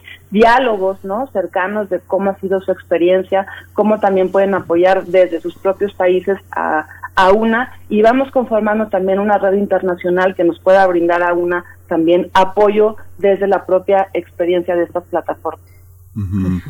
Mariana, hay muchos partidos que, bueno, eh, las elecciones son las más grandes de la historia de México. Vemos que por más base social que tengan un, partido, parece que en estos momentos eh, no hay los suficientes eh, representantes para los partidos. Es un problema que enfrentan y el tema de la paridad de género es otro tema que enfrentan.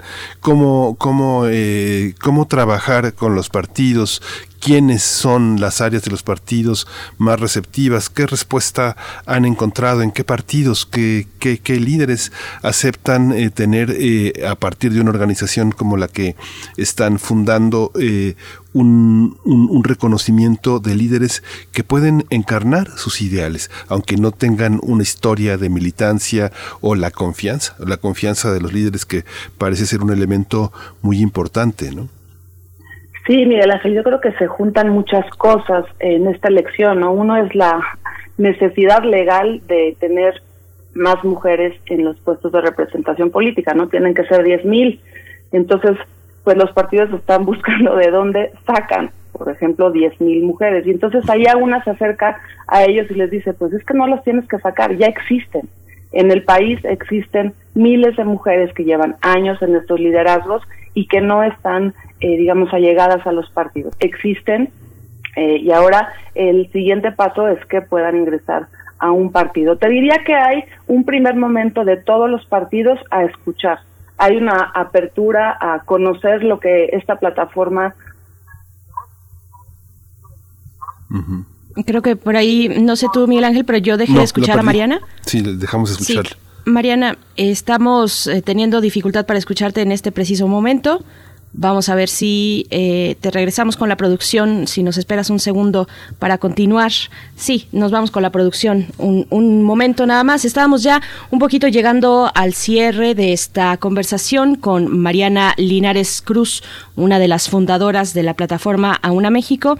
Pues ya nos comentaba ella, no es, vaya, hay, hay otros ejemplos importantes y exitosos de plataformas como esta, pero la pregunta que tú hacías, Miguel Ángel, eh, también tiene que ver en, bueno, cómo ustedes dicen, Mariana, que ya te tenemos de vuelta, eh, los partidos políticos no son el enemigo, sino que queremos trabajar con ellos e impulsar estos liderazgos de mujeres que ya están ahí, o tal vez mujeres independientes, pienso, por supuesto, pero ellos querrán trabajar con la plataforma en momentos tan duros como el de una elección, Mariana. Eh, Veré, pues yo, yo insisto, ha habido un primer momento de apertura y de escucha, ¿no? Y en segundo lugar, eh, la cantidad de mujeres que requiere legalmente esta elección, eh, te diría que casi les obliga a tomarnos en cuenta, ¿no? Porque es, es un primer acercamiento con estas mujeres que llevan tiempo dedicando su trabajo, su vida a representaciones políticas. No son mujeres, eh, insisto, que tengan alguna conexión familiar, alguna conexión, digamos que de herencia, ¿no? Son mujeres que, que que tienen un interés personal por trabajar en la política. Entonces, eh, es un trabajo que se tendrá que ir haciendo, es una red que tendremos que ir fortaleciendo también con los partidos, insisto, porque hoy en día esa es la manera de jugar el juego electoral. Esperemos que en el 2024 haya más plataformas como a una y la posibilidad también de que el Instituto Electoral nos reconozca estas plataformas como un eh, elemento de acompañamiento e impulso a las propias candidatas y nominadas, porque hoy en día a una trabaja eh, desde lo voluntario, ¿no? Tampoco somos una plataforma que va a dar dinero, digamos, a las candidatas. Es nuestro propio trabajo también quien va a acompañarlas eh, en toda esta trayectoria y esperemos que sí, que los partidos eh, eh, que ya nos, nos, escuchan, que han abierto las puertas, tomen en cuenta esta propuesta para seguir fortaleciendo liderazgos auténticos, honestos y legítimos desde las propias comunidades.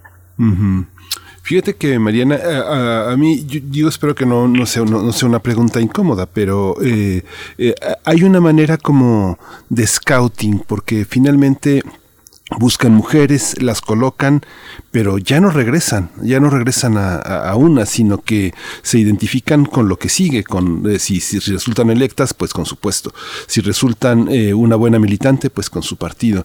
En realidad es como una especie de, de, de, scouting de necesidades de partidos y de, y de eh, encontrar liderazgos, pero ¿cómo, ¿cómo estar sosteniendo? Es, un, es una especie de semillero, ¿es así? Sí, de acuerdo, es una especie de semillero, pero también te diría que después es una especie de, de tierra que las haga seguir creciendo, ¿no? Y ahí hay un acompañamiento eh, esperando que todas nuestras nominadas logren ganar sus puestos de un lado y hacia el otro. Nosotras seguiremos eh, acompañándolas ya cuando hayan ganado, pero también haciendo transparencia, rendición de cuentas. Eh, hay, hay toda una agenda que hemos defendido en conjunto, que iremos también caminando para que sí se cumpla todos estos acuerdos que ellas mismas eh, hicieron también con AUNA. Y después que también logren ellas desde sus desde sus eh, nuevos puestos de representación, apoyar la manera en que más mujeres lleguen a representaciones políticas. Entonces, insisto, este es un tejido de, de más tiempo, ¿no? Que nos va a tomar pues varias elecciones, esperemos que la generación que siga ya lo tenga mucho más incorporado y que cuando estas nominadas lleguen a ser ya legisladoras, alcaldesas, regidoras, también se vuelvan a una con su experiencia, con su trabajo, con su rendición de cuentas y lo más importante para nosotras, con una nueva manera de hacer política. Eh, la gente que está en la política hoy en día no es necesariamente eh, representante de lo que somos los ciudadanos. Y lo que queremos es que estas mujeres que arropa, acompaña, impulsa una, sí sean representantes de las comunidades y de los diferentes eh, lugares en donde ellas trabajan. Y esa es una manera distinta de hacer política que se va a ir construyendo hacia adelante. Claro, bueno, Mariana, nos vamos ya despidiendo de esta charla, pero lo importante también es conocer la agenda, cómo se están preparando desde AUNA para este estreno de la plataforma en las próximas elecciones y cómo sumarnos también, cómo acercarnos, si hay mujeres allá afuera escuchando que tienen este impulso, esta eh, necesidad también de ejercer el poder político público, pues cómo, cómo le hacemos. Muy importante, gracias, Vero. Sí, estamos, eh, por lo pronto estamos en redes, ahí nos pueden encontrar y estamos todo el tiempo compartiendo información tanto de las nominadas como de la manera de participar. Segundo, métanse a nuestra página auna.org.mx y ahí encontrarán el contacto directo para tal cual escribirnos, hola, soy Berenice, quiero participar, eh, comunícate conmigo y hacemos un, un, un llamado a cada una de las personas que nos está buscando, que agradecemos muchísimo porque en, tan pocos días hemos recibido mucha, mucha eh, ganas de participar, de accionar, de ser voluntarias y de seguir creciendo esta red, insisto, ciudadana, que la única manera de fortalecer es con estas, con estas acciones. ¿Y cómo participan? Este, veré teniendo su credencial de de elección, informándose, sabiendo quién es su distrito, quiénes son esas nominadas, apuntándose en nuestra en nuestra página y conociendo cuáles son estas propuestas. Esa es la primera manera de, de ayudar, de apoyar, de accionar. Perfecto. Pues ahí están las coordenadas a una.org.mx y bueno, estaremos siguiendo de cerca el trabajo que realizan desde esta plataforma más de 70 mujeres eh, fundadoras en este esfuerzo para impulsar a otras mujeres a, precisamente ejercer el poder político. Mariana Linares Cruz, fundadora de Auna México, muchas gracias por esta charla. Les deseamos lo mejor y bueno, pues ya estaremos viendo el trabajo. Muchas gracias. Muchísimas gracias a ustedes, Bere Miguel Ángel. Un abrazo. Y un abrazo, gracias. Vamos a ir con música, vamos a escuchar de tradicional náhuatl y voz en punto, Xochipitzahuatl. Chihuahua,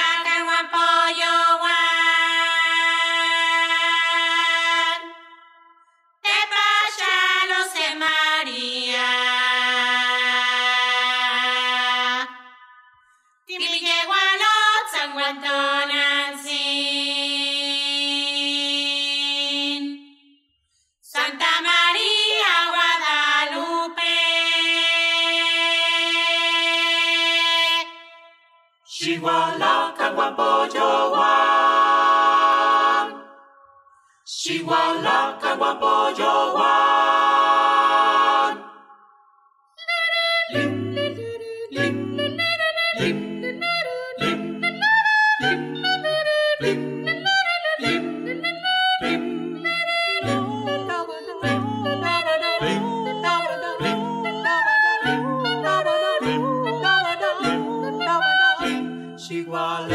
Guampollo, Guantepasha, Los María, Villa San Guantonan, sin Santa María, Guadalupe. Igualacan, Guampollo, Guantepasha, Los María, Villa San Guantonan, sin Santa María, Guadalupe.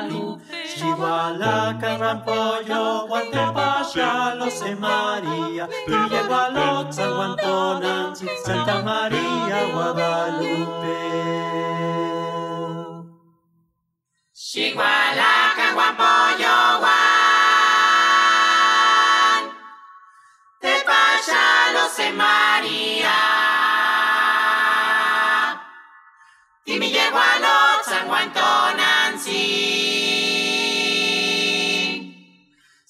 María, Guadalupe.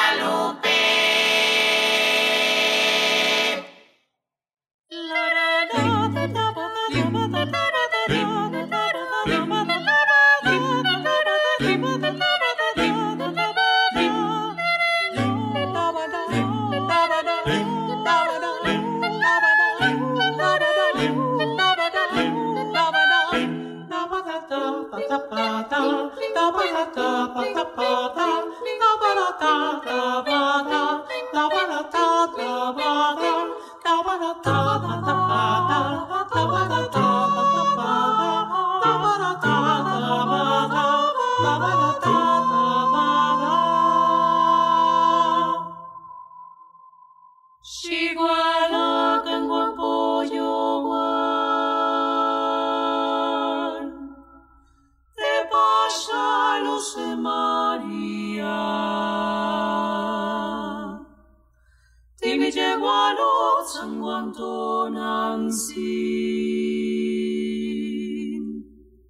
Santa María Guadalupe.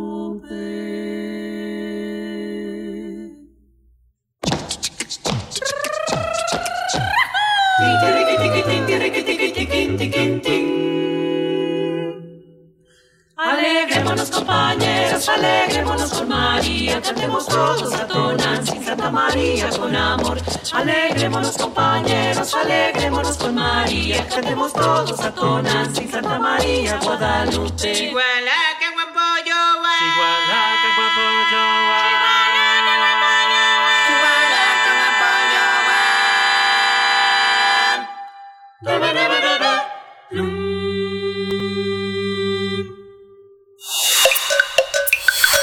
Primer movimiento.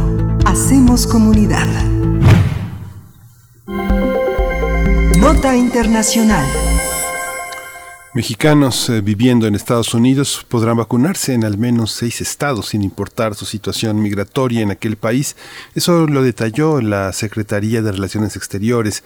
Se trata de los estados de California, Arizona, Texas, Nevada, Luisiana y Washington.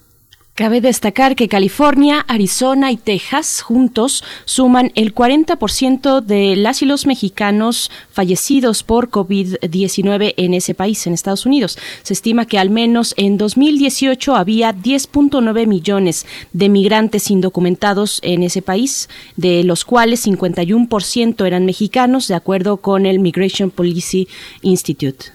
A medida que avanza la distribución de dosis en aquel país, también avanza la incertidumbre entre la población sin papeles, tanto en centros de detención migratoria como los que se mantienen trabajando en la clandestinidad. Y bueno, esto no solo por los rechazos que han manifestado algunos políticos sobre darles prioridad para la vacuna, sino también a causa del miedo a ser descubiertos por las autoridades migratorias en el proceso, lo que invariablemente los llevaría a ser deportados. El programa de vacunación de Donald Trump requiere que los gobiernos estatales firmen un acuerdo de intercambio de datos que disuade a los inmigrantes indocumentados de vacunarse, pues implica que la información proporcionada pueda ser compartida con diversas agencias federales pues vamos a conversar esta mañana sobre la situación de las y los trabajadores migrantes en los Estados Unidos ante la llegada de las vacunas contra el coronavirus. Este día nos acompaña en la línea Ana Lorena Delgadillo. Ella es directora de Fundación para la Justicia y el Estado Democrático de Derecho. Ana Lorena Delgadillo, bienvenida una vez más. ¿Cómo estás esta mañana? Y bueno, ¿qué cantidad de temas en torno a la migración y la COVID-19? ¿Cómo estás? Hola, Berenice y Miguel Ángel, muchísimas gracias por la invitación. Y sí, efectivamente, creo que en un contexto tan globalizado y donde a, pesar de la pandemia, lo estamos viendo ahorita justamente con imágenes muy recientes de la caravana de, que, está en Guatemala, eh, pues la, gente tiene necesidad de moverse, la gente tiene necesidad de seguir migrando eh, y evidentemente los países tienen que responder eh, frente a la pandemia, pues de, con políticas de protección a la población migrante independientemente de su estatus migratorio, pero sí, creo que es un momento muy oportuno para, para repensar cuáles son las obligaciones de los países eh, frente a necesidades de salud de la población que se encuentra en el territorio. ¿Qué sabemos, Ana Lorena, de esta población migrante, quienes han recorrido eh, eh, todas estas, eh, pues todas estas redes, saben que, por ejemplo, muy temprano, 4 o 5 de la mañana, una camioneta se puede llenar hasta con 20 personas, todas en cuclillas, juntas, para ir a trabajar a distintos centros. No, no hay manera de no contagiarse y, y, eso lo hemos visto en las bajas de conacionales, muertos sin ninguna asistencia en una situación muy, muy precaria. ¿Cómo, cómo lograr tener una mayor penetración en esta, eh, en esta asistencia internacional. ¿Hay los conductos en este momento para establecer esos canales de ayuda? Sí, pues mira, por ejemplo, en concreto por la situación que se está viviendo en Estados Unidos eh, de las personas eh, trabajadoras migratorias, ¿no? El número es alto de las personas de las personas inmigrantes no ciudadanos que están en Estados Unidos y como tú bien lo señalas, pues estas personas se movilizan, eh, eh, digamos, en, medio, en transporte público, por ejemplo, muchas de ellas utilizan transporte público, muchas de ellas eh, se organizan, por ejemplo, para tener viajes entre varios, uno tiene un coche, los pasa por los demás, es decir, este, mantener la sana distancia es complicado cuando, cuando hay una necesidad de viajar en transporte público o de viajar con el resto de los compañeros para llegar al lugar donde trabajan, ¿no? Entonces, eh, una, una de las cosas que nosotros hemos venido viendo con la población migrante es que lo primero es que siempre existe el, miedo a la deportación y que el ir o no a un centro de salud pues va a depender también de esto, ¿no? O sea, hay, eh, hay muchas personas que, que tienen miedo de ir a los centros de salud porque saben que o piensan que llegando al centro de salud puede haber alguna medida para la deportación y prefieren incluso enfrentar un proceso de, enfermedad o ha habido también casos de, muertes de las personas porque no logran llegar a los centros de salud. Eh, nosotros eh, lo que creemos es que una de las cosas que mayor facilita eh, la atención en estos casos es que la población cuente con la información, como ustedes bien lo han dicho. O sea, hay, hay estados que ya han decidido, digamos, emprender un proceso de vacunación independientemente del estatus migratorio, pero en contra de eso tenemos algunas medidas federales que evidentemente han sido dictadas por el presidente Trump y por cuanto hace a la información que se tiene que tener de las personas eh, migrantes, hay un riesgo de que decidan no ir a los, a los centros hospitalarios. Nosotros lo que hemos visto es que, por ejemplo, entre los lineamientos de atención que se han dado eh, en el CDC, que es el Centro de Control y Prevención de, de Enfermedades, lo que se ha establecido es que el acceso para la vacuna contra el COVID es para todas las personas que están en el territorio estadounidense, independientemente de su estatus migratorio, ¿no? Y el, el Departamento de Seguridad del Interior, por su parte, ha dado a conocer una lista de actividades que han sido consideradas esenciales para la salud pública y para la salud económica y nacional, ¿no? Entre estos sectores, pues se ha mencionado que se encuentran servicios médicos, producción agrícola, el tema de transporte y distribución de bienes esenciales, ¿no? Eh, también los servicios de cuidado a poblaciones vulnerables, actividades de mantenimiento, limpieza y también lo que tiene que ver con eh, la generación de agua y electricidad. Lo que tenemos que ver ahí es que gran parte de la población que está trabajando en estos servicios que son considerados como esenciales es población eh, migrante que es población indocumentada, ¿no? Entonces, eh, evidentemente es difícil pensar que Estados Unidos pueda garantizar eh, la atención o, la continuación de estos servicios esenciales sin ocuparse también de la población migrante que es indocumentada. En el caso, por ejemplo, eh, para ser muy concretos, en el caso de trabajadores eh, que trabajan, migrantes que trabajan en la industria agropecuaria, el Departamento de Agricultura de estadounidense en el año 2019, por ejemplo, eh, señala que la fuerza trabajadora de, migrantes representaba el 75% de la fuerza laboral en este en este campo, ¿no? Y, y en estos terrenos, por ejemplo, pues tenemos población que también está constantemente en riesgo, es población que, por ejemplo, tiene mucho contacto con, con pesticidas, con, con aplicación de, de, de, eh, eh, químicos o de otras sustancias que se utilizan, por ejemplo, en el terreno y que los pone también en un estado de vulnerabilidad y que además hay que pensar que estos trabajadores estando en el campo no necesariamente cuentan también pues con todas las condiciones de limpieza que se requieren frente a, a, lo que implica la, en la pandemia. Entonces ahí tenemos un riesgo y un reto importante para atender en Estados Unidos. En el, eh, lo que hemos visto entonces es, por una parte, eh, medidas dictadas desde la federación, pero también medidas adoptadas eh, concretamente por los estados. Ustedes recordarán eh, el caso de Nebraska, ¿no? Eh, que, fue muy sonado en enero. Eh, el gobernador de Nebraska, eh, él da a conocer un programa de, vacunación contra COVID para todas las trabajadoras y trabajadores de empacadoras de carne del Estado. Recordemos que eh, la industria de, de, carnes en Estados Unidos, pues alimenticia de los Estados Unidos y considerada también eh, como una tarea esencial que no ha detenido sus actividades en el contexto de la pandemia, ¿verdad? Y ahí, bueno, lo que se decía es qué va a pasar, porque eh, muchos de los de los trabajadores que están en esta industria son trabajadores indocumentados, y ahí hubo una manifestación bastante desafortunada del gobernador de Nebraska señalando que eh, cuando se le preguntó directamente que qué iba a pasar con las personas indocumentadas que trabajaban en esta industria, lo que él señaló fue que pues para poder trabajar en estas plantas se supone que debe ser residente legal en Estados Unidos y que él esperaría que las personas inmigrantes, que él, no espera que las personas inmigrantes lleguen a recibir la vacuna, ¿no? Ahí lo que nosotros eh, hemos visto es que hubo una, al parecer una comunicación directamente de relaciones exteriores señalando pues que esto podría ser también una violación a los tratados internacionales respecto de las condiciones laborales que tienen que tener las personas en Estados Unidos, ¿no? Creo que una de las cosas más valiosas para la población migrante indocumentada que nos pueda ya estar escuchando en, en, en, Estados Unidos, eh, las principales recomendaciones es es importante ver las medidas que están en la página de internet dictadas por el CDC, donde no hay una política de discriminación para personas migrantes.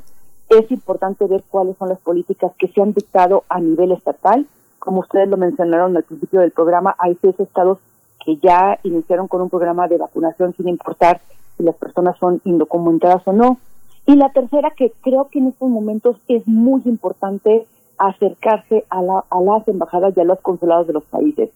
Nosotros, por el trabajo que tenemos con familias de migrantes víctimas en Estados Unidos, este, vemos que a veces no se acercan ni siquiera a su propia embajada por el miedo a ser deportados. Y aquí lo que les decimos es, eh, la embajada de sus propios países es un lugar seguro, es un lugar al cual se pueden acercar para pedir información y para poder tener también una ruta de atención en caso de que puedan estar infectados. ¿Qué otras vías se tienen Sí, perdón, perdón, perdón, me metí sin querer. Sí, no, no te preocupes, eh, Miguel Ángel. Ana Lorena Delgadillo, ¿qué otras vías eh, se disponen allá en los Estados Unidos? Tal vez la colaboración eh, mm, desde con, con, sociedad civil. De hecho, fue una respuesta a pregunta expresa que se le realizó al subsecretario Gatel en una de las conferencias de este año.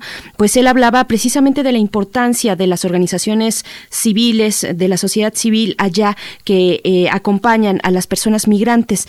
Mm, ¿Cómo está esa relación? ¿Cómo está el trabajo que están realizando en estos momentos precisamente para, para tener esta cobertura? No solamente en las vacunas, sino si damos varios pasos atrás, pues por supuesto en los servicios de salud para cuando se atienden pues infecciones de la misma enfermedad, ni siquiera todavía de vacunas, sino del el problema mismo de la infección.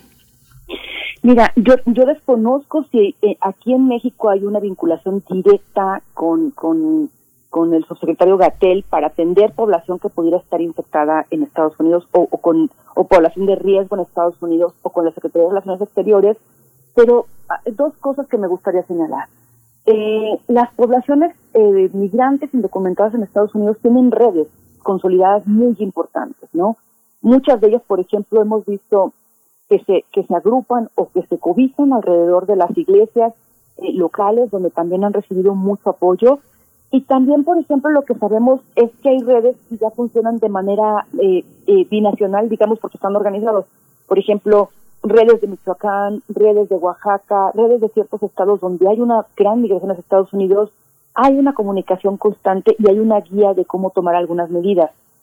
Efectivamente, se le ha preguntado al secretario el tema de, la población y fíjate que también esto, Berenice, pues justamente a raíz del informe que tú recordarás que nosotros sacamos el año pasado sobre migración y COVID, el cual tuve oportunidad también de compartir aquí en su programa, tuvimos oportunidad de compartir aquí en su programa, creo que una reflexión muy importante ahorita que estamos hablando de las personas eh, mexicanas que pueden estar en Estados Unidos eh, indocumentadas, pues no olvidar ¿no? La, la, población también que tenemos aquí en México.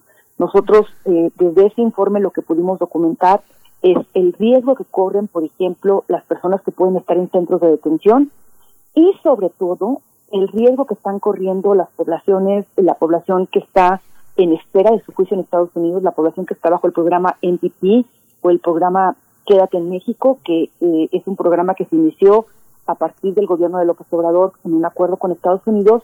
Eh, ustedes recordarán que al inicio de la pandemia pues había más de 65 mil personas en el norte de la República en, en condiciones eh, paupérrimas, digamos, en campamentos. las imágenes, por ejemplo, de los campamentos de Tamaulipas son terribles, las condiciones en las que están, y hay un riesgo de contagio. Entonces, en una de las conferencias también se le preguntó al subsecretario Batel qué medidas estaba tomando el gobierno mexicano frente a esta población de, que está en espera del juicio en Estados Unidos y no tenía información. Creo que es muy oportuno en este momento también, eh, frente a las exigencias que tenemos en Estados Unidos, tener este cuestionamiento de cómo México está atendiendo esta situación. Respecto de Estados Unidos, por ejemplo, lo que nosotros hemos podido documentar con aliados o sabemos de aliados, de colegas que trabajan en Estados Unidos este tema, pero también de los medios de comunicación que han hecho una labor extraordinaria en cubrir este tipo de situaciones Sabemos que en muchos de los centros de detención en Estados Unidos ha habido contagio. Hay historias documentadas muy tristes, ¿no? De personas estando en los centros de detención, estuvieron eh, durante muchos días pidiendo el apoyo, pidiendo, solicitando, eh, digamos, medidas médicas que no fueron atendidos. Sabemos que ha habido también fallecimientos en centros de detención, que ha habido un número alto de contagios en Estados Unidos en centro de detención al igual que en México. Y también hemos sabido de, gente pues que ha decidido, estando en los centros de detención, por ejemplo en Estados Unidos que están esperando su procedimiento, han decidido por la deportación frente a lo que se han podido enfrentar de las condiciones de COVID en estos lugares en Estados Unidos, ¿no? Esta es, es, es, difícil de esta red pero tiene como muchas eh, muchas maneras. En que aumentó aumentó el apoyo económico a sus comunidades. Es como una especie de enorme ejército que está soportando la situación tan emergente en comunidades mexicanas que tienen algún o varios familiares en Estados Unidos y que están haciendo como el último esfuerzo por mandar dinero y por soportar a las comunidades que pues que están padeciendo el desempleo y la infección. Esta parte eh, que tienen eh, envíos que tienen cuentas a través de ciertos bancos, de ciertos intercambios, no son una manera como cómo han visto esta parte de las remesas y la relación para identificar a trabajadores no legales en, Estados Unidos para cobijarlos, para protegerlos con el servicio eh, de representación diplomática. Sí, efectivamente creo que una de las cosas que, por ejemplo, sí hemos visto es que hace falta que desde las embajadas no solamente de México, sino también, por ejemplo, de Centroamérica, se dé mayor información de cómo las personas eh, que están en Estados Unidos pueden tener alternativas para atender los problemas de salud. Este, mucho lo hemos dicho, Miguel Ángel, que durante la pandemia una de las cosas principales es el acceso a la información y sobre todo a información eh, fidedigna, porque pues lo que hemos visto es que también ahora eh, lo que ha sucedido en, las redes, en, los WhatsApp, nos llegan una cantidad tremenda de mensajes y a veces es difícil, ¿no? Discernir de toda esa información que nos llega, cuál es la información verídica y cuál es la información pues que, que no, contiene, que, que es falsa, pues. Creo que ahí una cosa que es muy importante eh, es, eh, seguir solicitando a los gobiernos que a través de las embajadas tengan este tipo de, de, servicios. Y yo creo que sí, efectivamente, eh, les da un conocimiento muy claro de, de dónde llega mayor número de remesas, en qué estados hay mayor población, por ejemplo, de, de, de, México en Estados Unidos, para intensificar ahí eh, de alguna manera el apoyo a través de los consulados. Y evidentemente pues lo que dices también es muy muy cierto Miguel Ángel. Lo que hemos podido ver ahora durante la pandemia que es una cosa que son que considero que es una cosa muy afortunada es la tremenda solidaridad comunitaria que se ha comenzado a formar, ¿no? Este, hemos sabido de, comunidades de Estados Unidos que se han unido mucho más para protegerte, para darte información, para apoyarse en, en este tipo de situaciones, de familias que, habiéndose quedado, por ejemplo, en Estados Unidos mismos también sin empleo, son acogidas por otras familias para apoyarlas, este, y cómo las redes eh, comunitarias han salido, digamos, a, a, dar la cara y a, poder apoyar a, las familias que lo requieren, igual que lo hemos visto acá en México. Hemos platicado también mucho que, eh, este, evidentemente, eh, en estos tiempos de pandemia, los albergues que están en el tránsito, las comunidades eclesiales de las diversas iglesias han sido muy solidarias también con la población migrante. Lo que no podemos olvidar también es una cosa que, que yo invito mucho a, a, quienes nos escuchan a pensar, ¿no? Hay un tema eh, de xenofobia, hay un tema de criminalización que también sigue estando presente y que es muy peligroso, ¿no?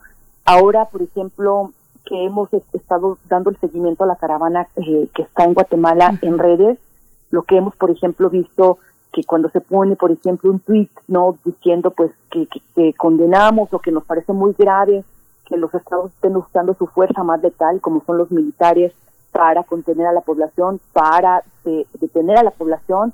Las imágenes de Guatemala son brutales. Las respuestas que vienen pues de personas de México, pero también de personas de Centroamérica es deténganlos. O sea, estas personas no pueden entrar a nuestros países, estas personas son portadoras de, de COVID y creo que ahí hay que tener mucho cuidado con estos mensajes, ¿no? yo creo que ya a estas alturas ¿cuánto llevamos? Ya casi llevamos un año resguardados, ¿no? De, con el tema de la pandemia. Que a estas alturas no hemos entendido que la humanidad es un solo cuerpo, que, que, no importa la distancia, ni dónde esté, ni la nacionalidad, ni el color, ni, ni, ni la preferencia, ni nada de la persona que, está, que puede estar contagiada y porque eso puede representar un riesgo para mi potencial, pues creo que no hemos, no hemos aprendido las principales lecciones que nos quiere dejar la pandemia. que no podemos decir, allá están ellos y acá estamos nosotros, este, porque cada vez eh, en este mundo globalizado estamos más cercanos, estamos más cercanas y el riesgo para otros es riesgo también para nosotros. Entonces, es una invitación, creo que, que, tenemos que aprender, esta pandemia nos ha dejado una cantidad de muertes tremendas, muertes eh, de, personas que no conocemos, pero también cada vez más muertes cercanas. Ojalá que nos despertara nuestro sentido más humano de solidaridad, de decir, no podemos hacer estas diferencias, ¿no? Y no podemos obviar también, imagínense, lo que implica para ese grupo, por ejemplo, que viene ahora en la caravana, tener que emigrar en las condiciones más peligrosas, lo que tendrán, ¿cuál será la condición que tienen en sus países para decidir incluso arriesgarse, no solamente con el tema del riesgo de lo que enfrentan, de la violencia que pueden enfrentar en el camino, sino claro, el tema del riesgo de ser contagiados en el tránsito, o sea, ¿cuál tiene que ser la necesidad tan apremiante que están viviendo, que toman la decisión de arriesgar completamente su vida para saber que logran llegar? Así es, bueno, condiciones inimaginables, querida Ana Lorena Delgadillo, pues eh, te pedimos que sigamos el tema, eh, pues finalmente vamos a empezar a ver cómo se van considerando las personas migrantes en los planes de vacunación, tanto de este lado como del otro lado de la frontera, para el caso de los Estados Unidos y para los temas de empatía y, respuestas también del Estado, como lo que vemos en Guatemala con las personas migrantes de Honduras, pues también no quitar la mirada de esos lugares. Muchas gracias, Ana Lorena Delgadillo. Nos escuchamos pronto, si tienes oportunidad, mm, directora de la Fundación para la Justicia y el Estado Democrático de Derecho. Muchas gracias.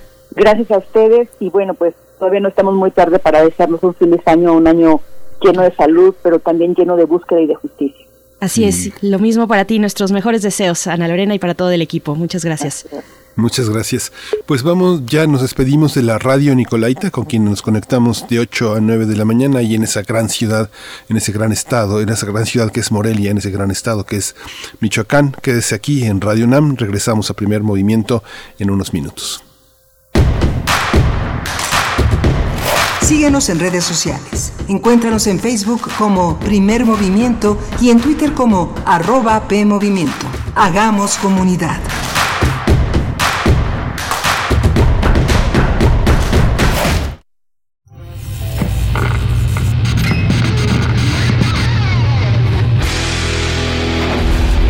¿Recuerdas esta música?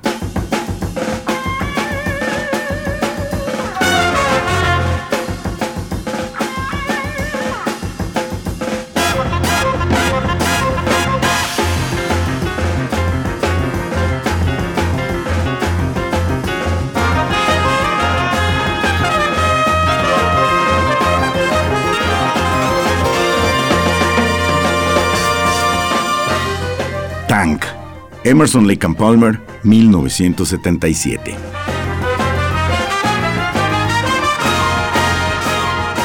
La imaginación al poder cuando el rock dominaba el mundo. Todos los viernes a las 18.45 horas por esta estación. 96.1 TFM. Radio UNAM, Experiencia Sonora.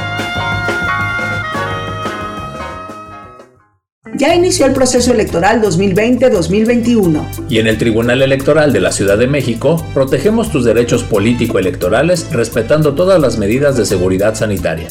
Con el fin de brindarte la atención que mereces de forma segura, habilitamos la modalidad a distancia. Llama al 55 53 40 4600. En caso de que nos visites, te invitaremos a seguir los protocolos de salud. Tribunal Electoral de la Ciudad de México, garantizando justicia en tu elección. ¿Sabes en quién te conviertes cuando recoges la INE que tramitaste? En una ciudadana o ciudadano que puede decidir quién va a gobernar en protagonista principal de las elecciones más grandes de la historia, en alguien que toma su cubrebocas y con valor sale a ejercer su libertad. Pero si no recoges tu INE antes del 10 de abril, no podrás votar. No lo dejes para el último. El 6 de junio, el voto sale y vale. Contamos todas, contamos todos. INE. En la ciudad están haciendo un movimiento bien chilango y bien bonito. Un movimiento de gente de bici, de a pie, de metro y de pecero. Un movimiento diverso que lucha con todo por el respeto a la diversidad. Algunos nacimos aquí, otros no. Todos tenemos pasados diferentes, pero nos une a nosotros el deseo de un futuro mejor para esta ciudad. Te invitamos a participar con nosotros porque la ciudad ya está en movimiento. Mensaje dirigido a militantes, simpatizantes y asamblea electiva de Movimiento Ciudadano. Movimiento Ciudadano. Lo social, lo político, lo económico, lo cultural son fenómenos que nos competen a todas y a todos. Nada debe sernos impuesto, porque tenemos una voz, una opinión, tenemos derecho a debate. Analiza lo que sucede en la sociedad en compañía de universitarios, juristas, especialistas y activistas. Con Diego Guerrero, los martes a las 16 horas por Radio UNAM. Expresarnos es nuestro derecho. Radio, UNAM, experiencia sonora. El gobierno de la Cuarta Transformación garantizará que todas y todos recibamos la vacuna contra el COVID-19 y en Morena pondremos la mitad de nuestro presupuesto para la compra de vacunas. Y que éstas lleguen a cada rincón del país, parejo, sin distinción social, sin influyentismo y sin corrupción, porque la salud es un derecho, no un privilegio.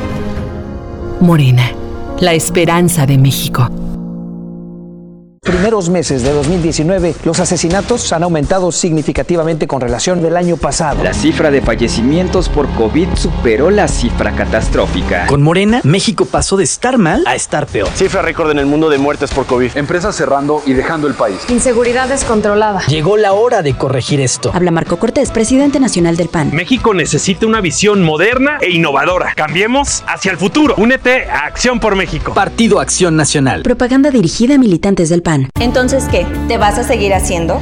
¿Vas a seguir permitiendo que todos estos políticos mediocres y corruptos... Sí, eso. Sigan haciendo lo que se les da la gana con nuestras vidas. ¿Te vas a quedar cómodo en tu casa ese domingo tan importante? Mientras estos tipejos siguen violando una y otra vez tus derechos. De una vez te digo. Que yo no. Pásate a la izquierda. Todo México se está pasando a la izquierda. El PT te acompaña. El PT te empodera. El PT está de tu lado. Encuentra la música de primer movimiento día a día en el Spotify de Radio UNAM y agréganos a tus favoritos.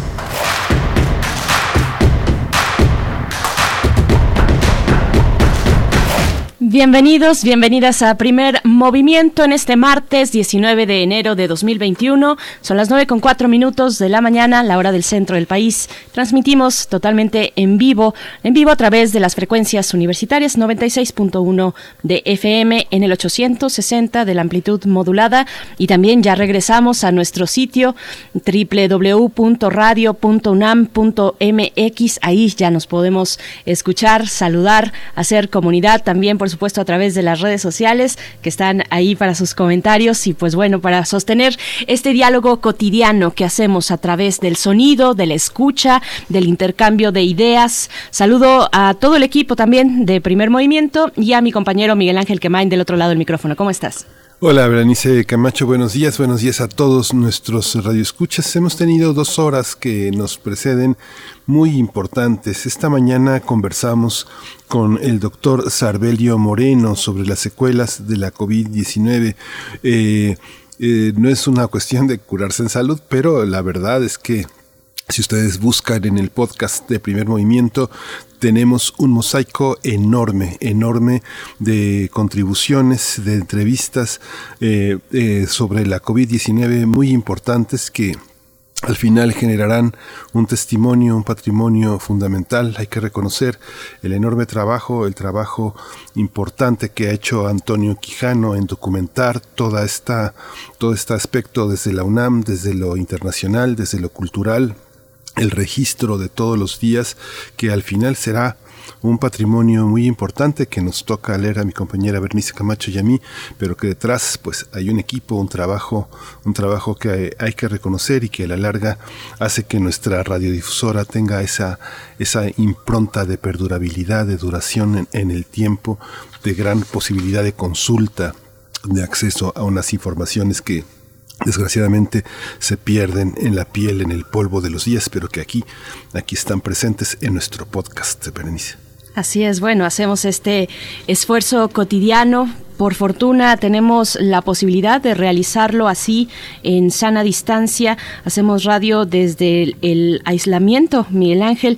que es una condición ya propia de las grabaciones de audio, las cabinas de audio están aisladas, están selladas, pero también es una condición eh, propia de la radio poder traspasar esos, esas condiciones de aislamiento y salir y tener, tener el privilegio de que nuestra voz se pueda compartir a pesar de, eh, pues de esta distancia que mantenemos. Así es que bueno, es, ha sido todo, toda una aventura también junto con ustedes que hacen posible este espacio allá afuera con su escucha, pues poder realizar la, el trabajo cotidiano aquí en Radio UNAM. Muchísimas gracias por ello. Y pues bueno, vamos a tener durante la siguiente hora de aquí y hasta las 10 de la mañana, vamos después de la poesía necesaria a tener una mesa importante, el rechazo de la Suprema Corte de Justicia de la Nación a un amparo interpuesto por comunidades indígenas en Puebla contra la ley, la ley minera. Ustedes tal vez recordarán y si no, en unos momentos más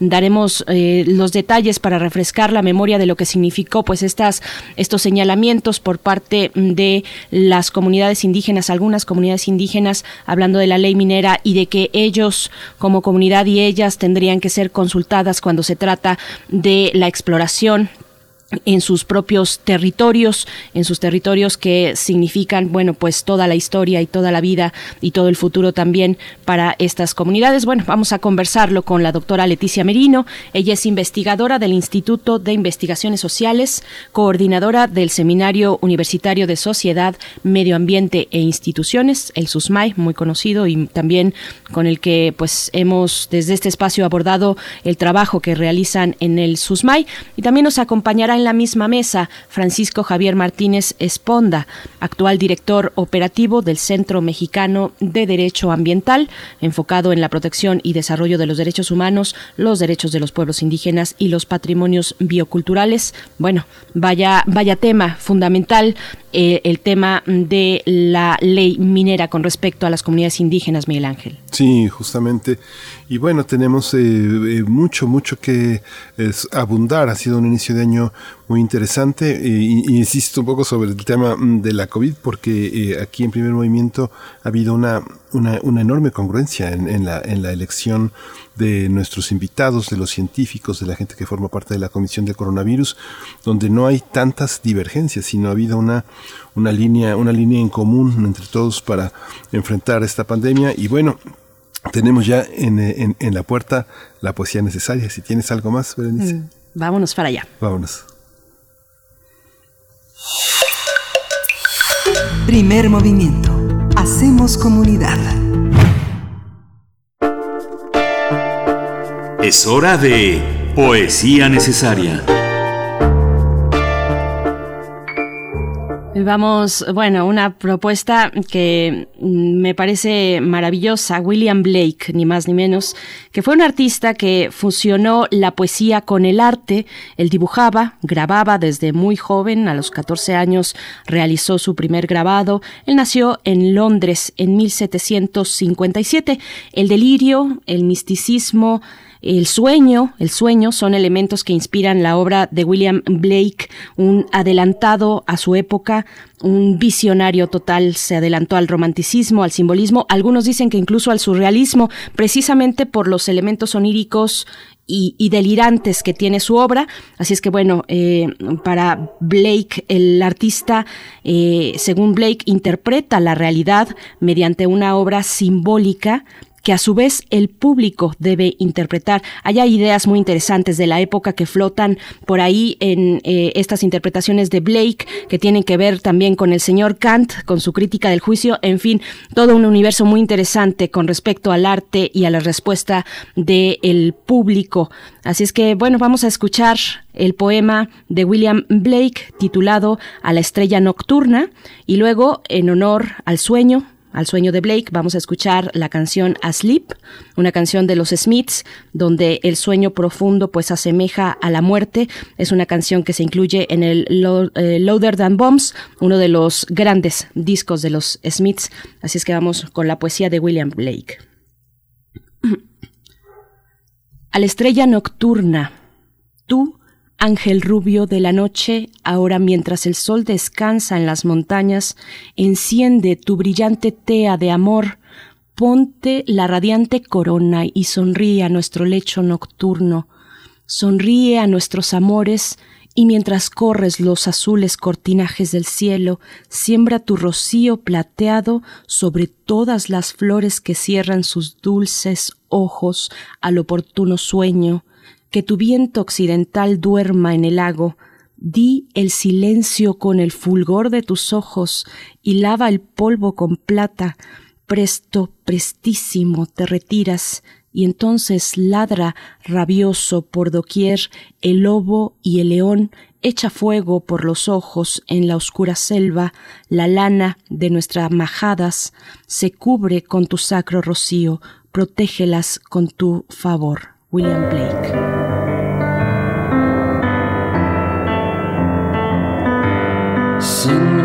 To sleep, sing me to sleep. I'm tired and I, I want to go to bed. Sing me to sleep, sing me to sleep. And then leave me alone.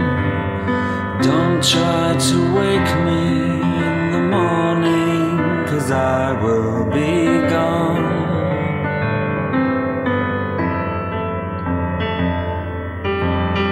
Don't feel bad for me. I want you to know.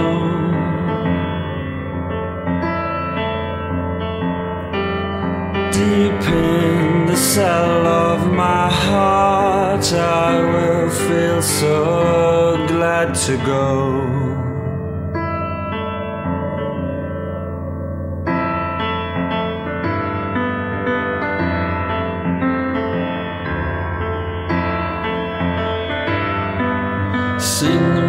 To sleep, sing me to sleep.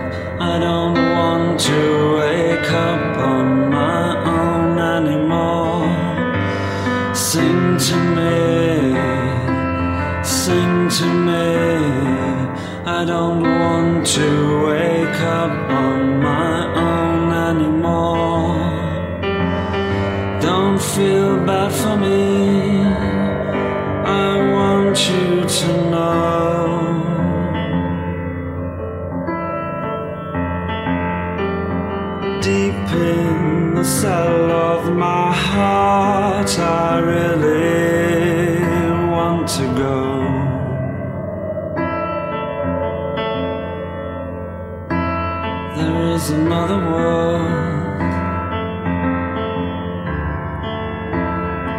is a better world. I must be.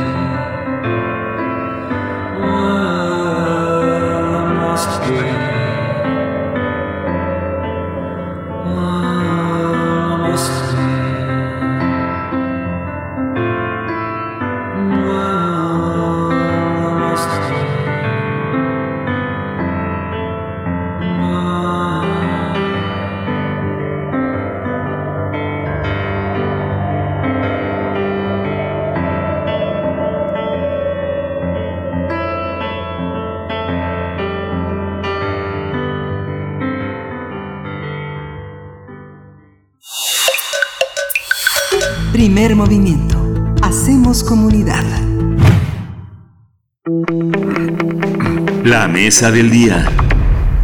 La semana pasada, ministros de la Suprema Corte de Justicia de la Nación negaron un amparo al pueblo macegual de la Sierra Nororiental de Puebla, con el que buscaba invalidar la ley minera por su inconstitucionalidad, al no incluir la consulta a los pueblos y comunidades indígenas como uno de los requisitos para el otorgamiento de concesiones mineras dentro de sus territorios. Esto a pesar de que el Instituto Nacional de los Pueblos Indígenas, el INPI, solicitó a la Suprema Corte invalidar dicha ley y salvaguardar la posesión de sus tierras, territorios y recursos de las comunidades indígenas. Tras la resolución, la Secretaría del Medio Ambiente y Recursos Naturales acusó que la Suprema Corte no tomó en cuenta el derecho de los pueblos indígenas a ser consultados en caso de que algún proyecto minero afecte su entorno. Así es, bueno, mediante un comunicado, la Semarnat indicó que el derecho a la consulta está contemplado en tratados internacionales firmados por México, así como en la Constitución. En el mismo sentido, el Centro Mexicano de Derecho Ambiental alertó que la resolución afecta no solo al derecho a la consulta, sino que dejó al margen a las comunidades al declarar constitucional la ley minera. Bueno, pues vamos a realizar un análisis de la resolución de la Corte que determina que no es inconstitucional la ley minera y nos acompañan ya nuestros invitados en la línea. Yo presento por mi parte a la doctora Leticia Merino. Ella es investigadora del Instituto de Investigaciones Sociales y coordinadora del SUSMAI, el Seminario Universitario de Sociedad, Medio Ambiente e Instituciones. Doctora Leticia Merino, gracias por estar con nosotros una vez más. Bienvenida a Primer Movimiento. Muy buen día. Hola, Alexia, gracias. Está también en la línea Francisco Javier Martínez Esponda. Él es actual director operativo del Centro Mexicano de Derecho Ambiental, licenciado en Derecho por la Universidad Iberoamericana y maestro en Ecología Tropical por la Universidad Veracruzana. Eh, este, él ha estado enfocado en la protección y desarrollo de los derechos humanos, los derechos de los pueblos indígenas y los patrimonios bioculturales. Bienvenido, Francisco Javier Martínez. Muchas gracias por estar aquí en Primer Movimiento por la invitación. Buenos días a todas y todos. Muy buenos días, gracias a ambos. Pues Francisco, maestro Francisco Javier, empezamos con usted. Le pregunto un poco que nos dé el contexto, cómo ha sido esta génesis, esta lucha de eh, los pueblos indígenas en Puebla, eh, qué podemos decir de las acciones que se tomaron ya desde hace varios meses con respecto a la ley minera, por favor. Eh, sí, muchas gracias. Miren, el, el asunto no es cualquier cosa. Se podrán imaginar, eh, por lo que conocemos en nuestro país, que el tema de la minería es un tema que ha lastimado muy fuertemente a los pueblos indígenas desde hace muchos años. Eh, hay, esa es una situación que está muy bien documentada. Y en el caso particular, contarles que desde 2014, el pueblo Macehual, organizado en asamblea, nombró al Consejo Altepetacpiani, ese es un consejo formado por 30 personas cuya misión es eh, la defensa del territorio, o lo que ellos llaman el Altepet.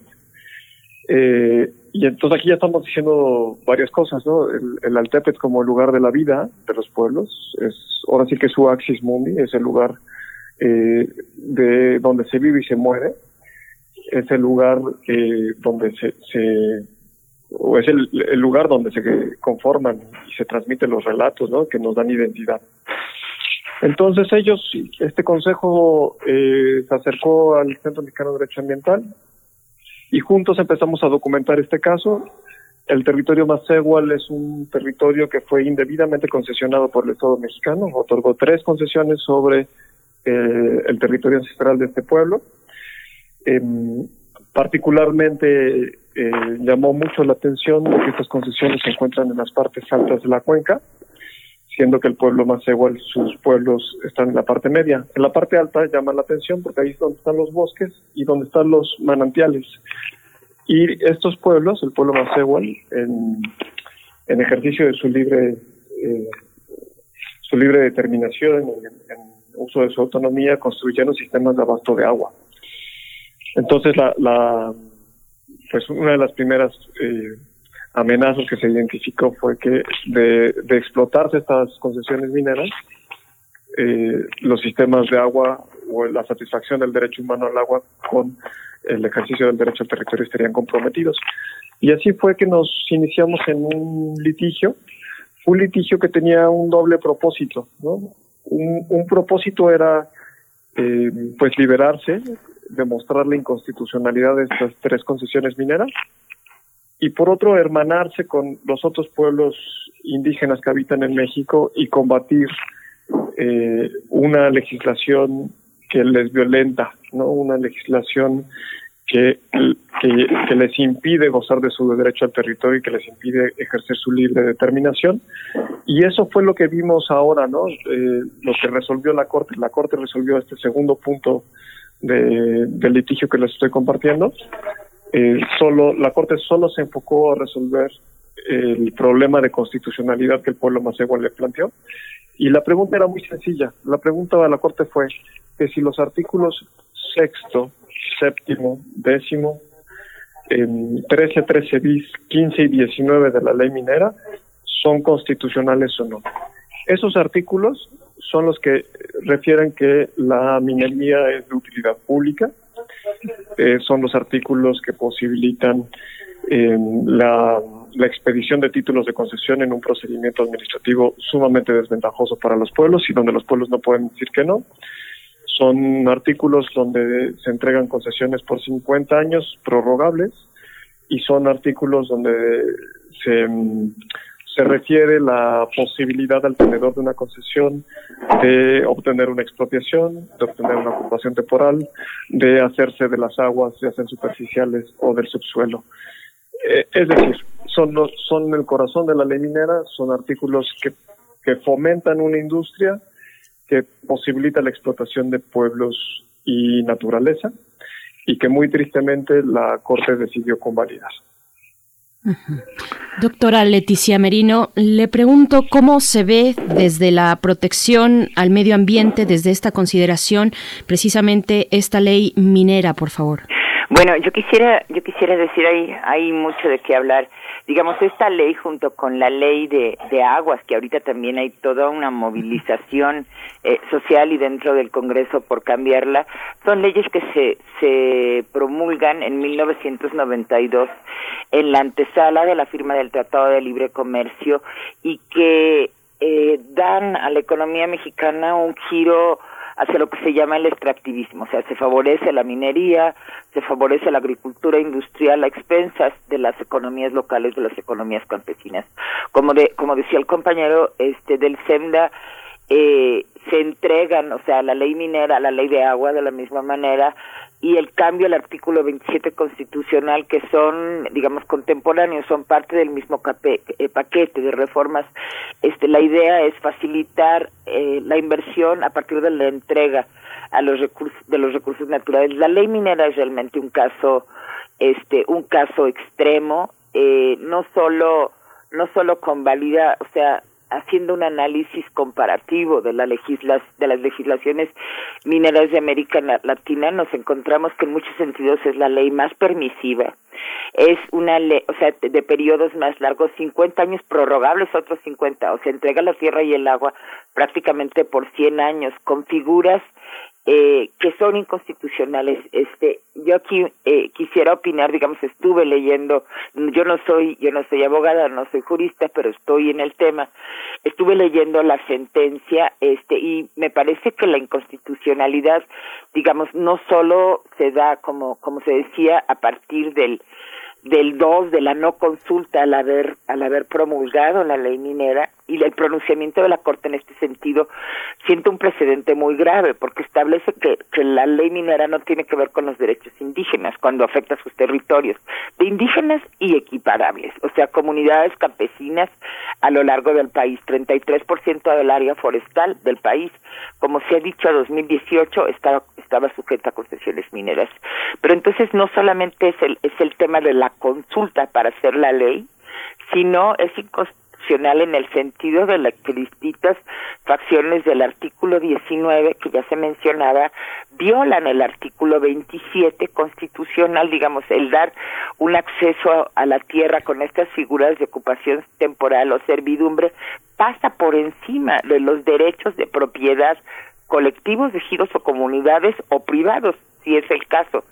Este, entonces es constitucional en el sentido de violar el artículo 27 también, el artículo 6 que establece como prioridad el derecho humano eh, al agua y el derecho humano al medio ambiente sano, que ahorita está por cierto en disputa el cuarto constitucional, este pero ahorita el derecho a medio ambiente sano es es este es reconocido constitucionalmente y en esos tres sentidos además del argumento del del SEMDA este la ley minera es eh, inconstitucional.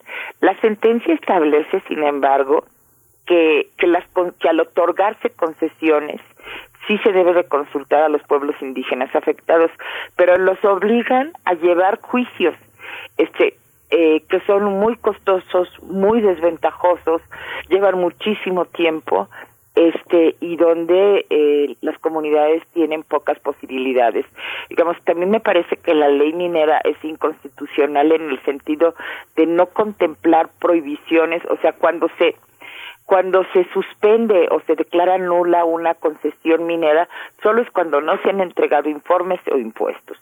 Si hay violaciones ambientales tan graves como el derrame eh, emblemático, por desgracia, en los de, de, sulfato de cobre acidulado por parte de Minera México, en los ríos Bacanuchi y, y, Sonora, esto no es causa de que se retire la concesión. Los derrames se ocurren a cada, a cada eh, rato. Si hay accidentes laborales y violaciones flagrantes de derechos humanos, digamos caso, otro caso emblemático, pasta de conchos, esto no es motivo de que se retire la concesión.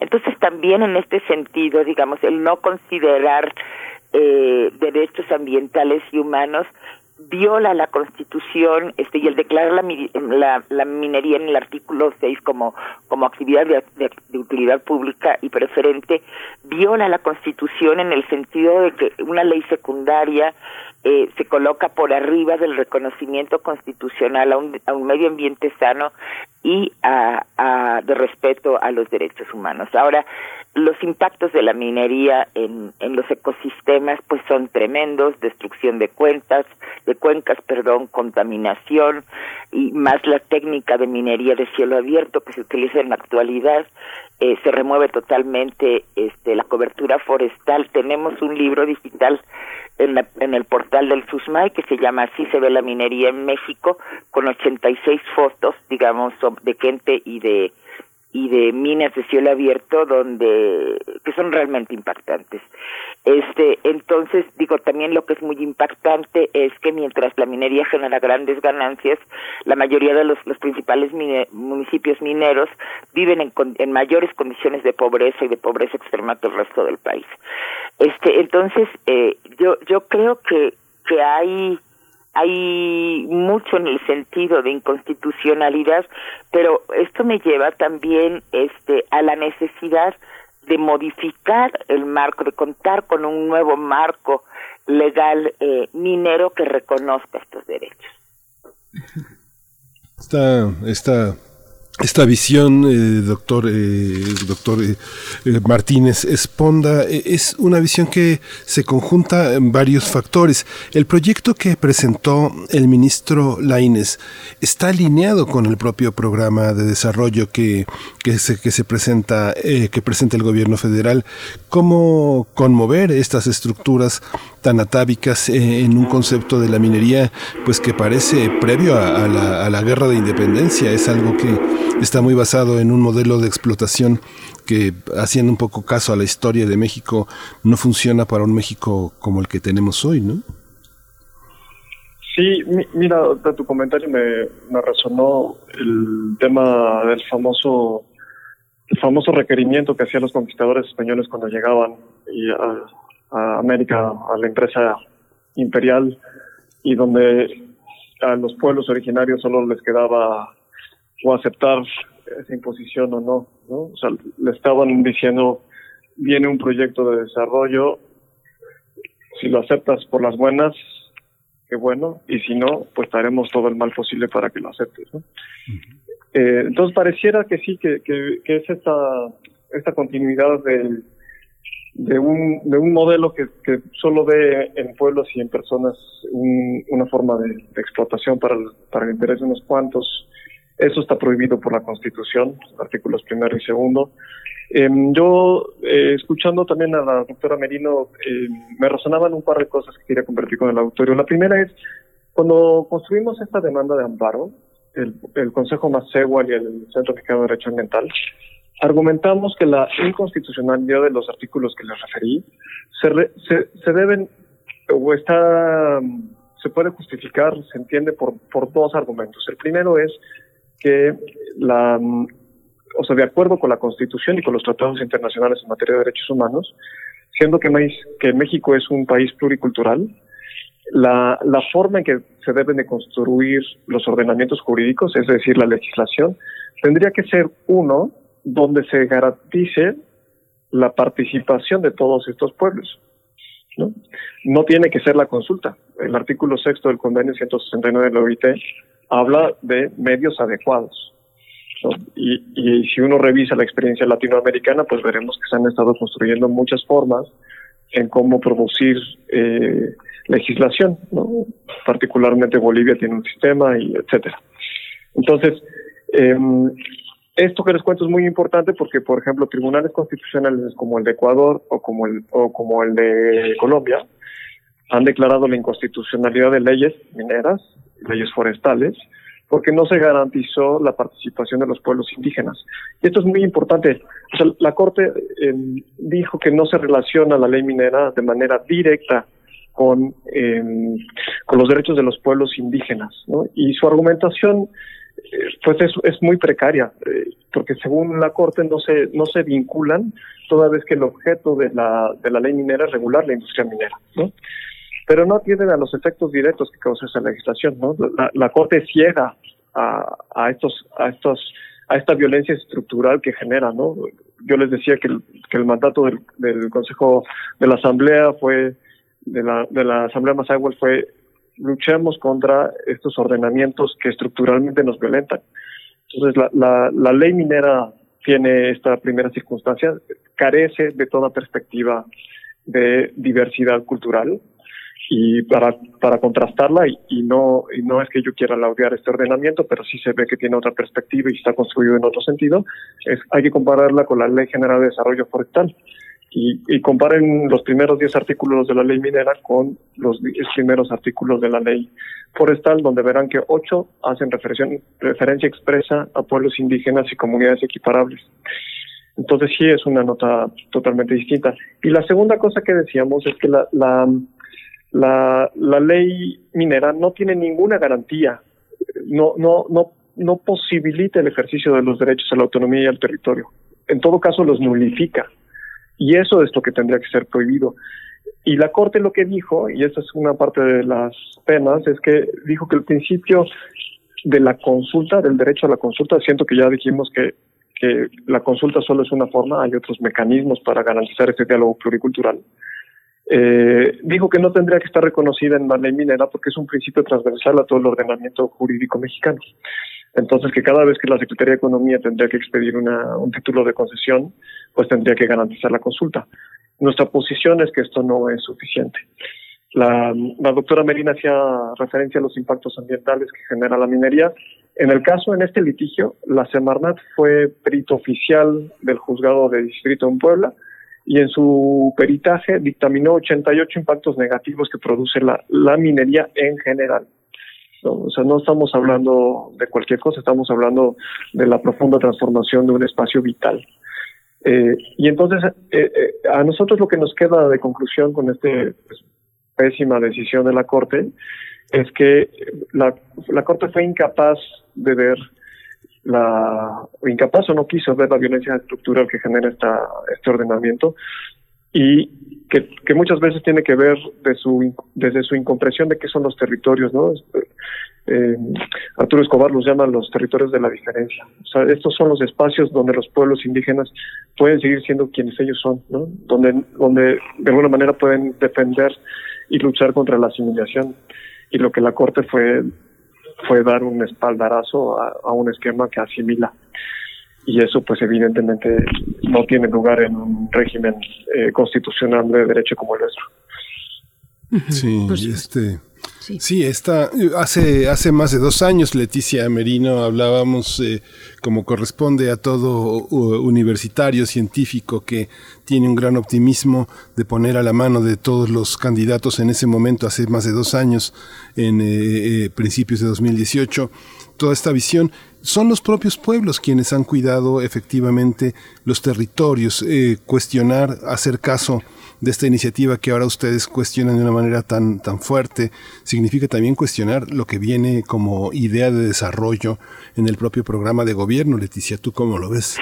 Sí, digo, yo, yo creo que, yo creo que esto es tremendo. Creo que, que, desgraciadamente volviendo a, a, las propuestas de la agenda ambiental, parece que ya pasó eh, muchísimo tiempo, ha corrido mucha, mucha agua bajo el puente. Eh, pues el modelo de desarrollo del gobierno actual no hace diferencia, o sea, si lo que se llama fin de, del, del neoliberalismo es, es este repartir más, más subsidios eh, al consumo. Bueno, yo no creo que eso sea ningún fin del, del neoliberalismo, porque el mismo modelo extractivo, los derechos de las grandes fortunas, digo, dicho sea de paso, los tres principales mineros de México son los los tres hombres más ricos de México y uno está entre los mayores, entre los may entre las gentes más más ricas del mundo que han generado esta riqueza a partir de la apropiación de bienes públicos como son como son los minerales del subsuelo este pagando bueno incluso se les regresa el IVA digamos sin contribuir realmente a, a la economía no digamos ya ya este al desarrollo. Y digamos si si hay si hay dudas sobre el sentido de que desgraciadamente está tomando el, el, la economía del país.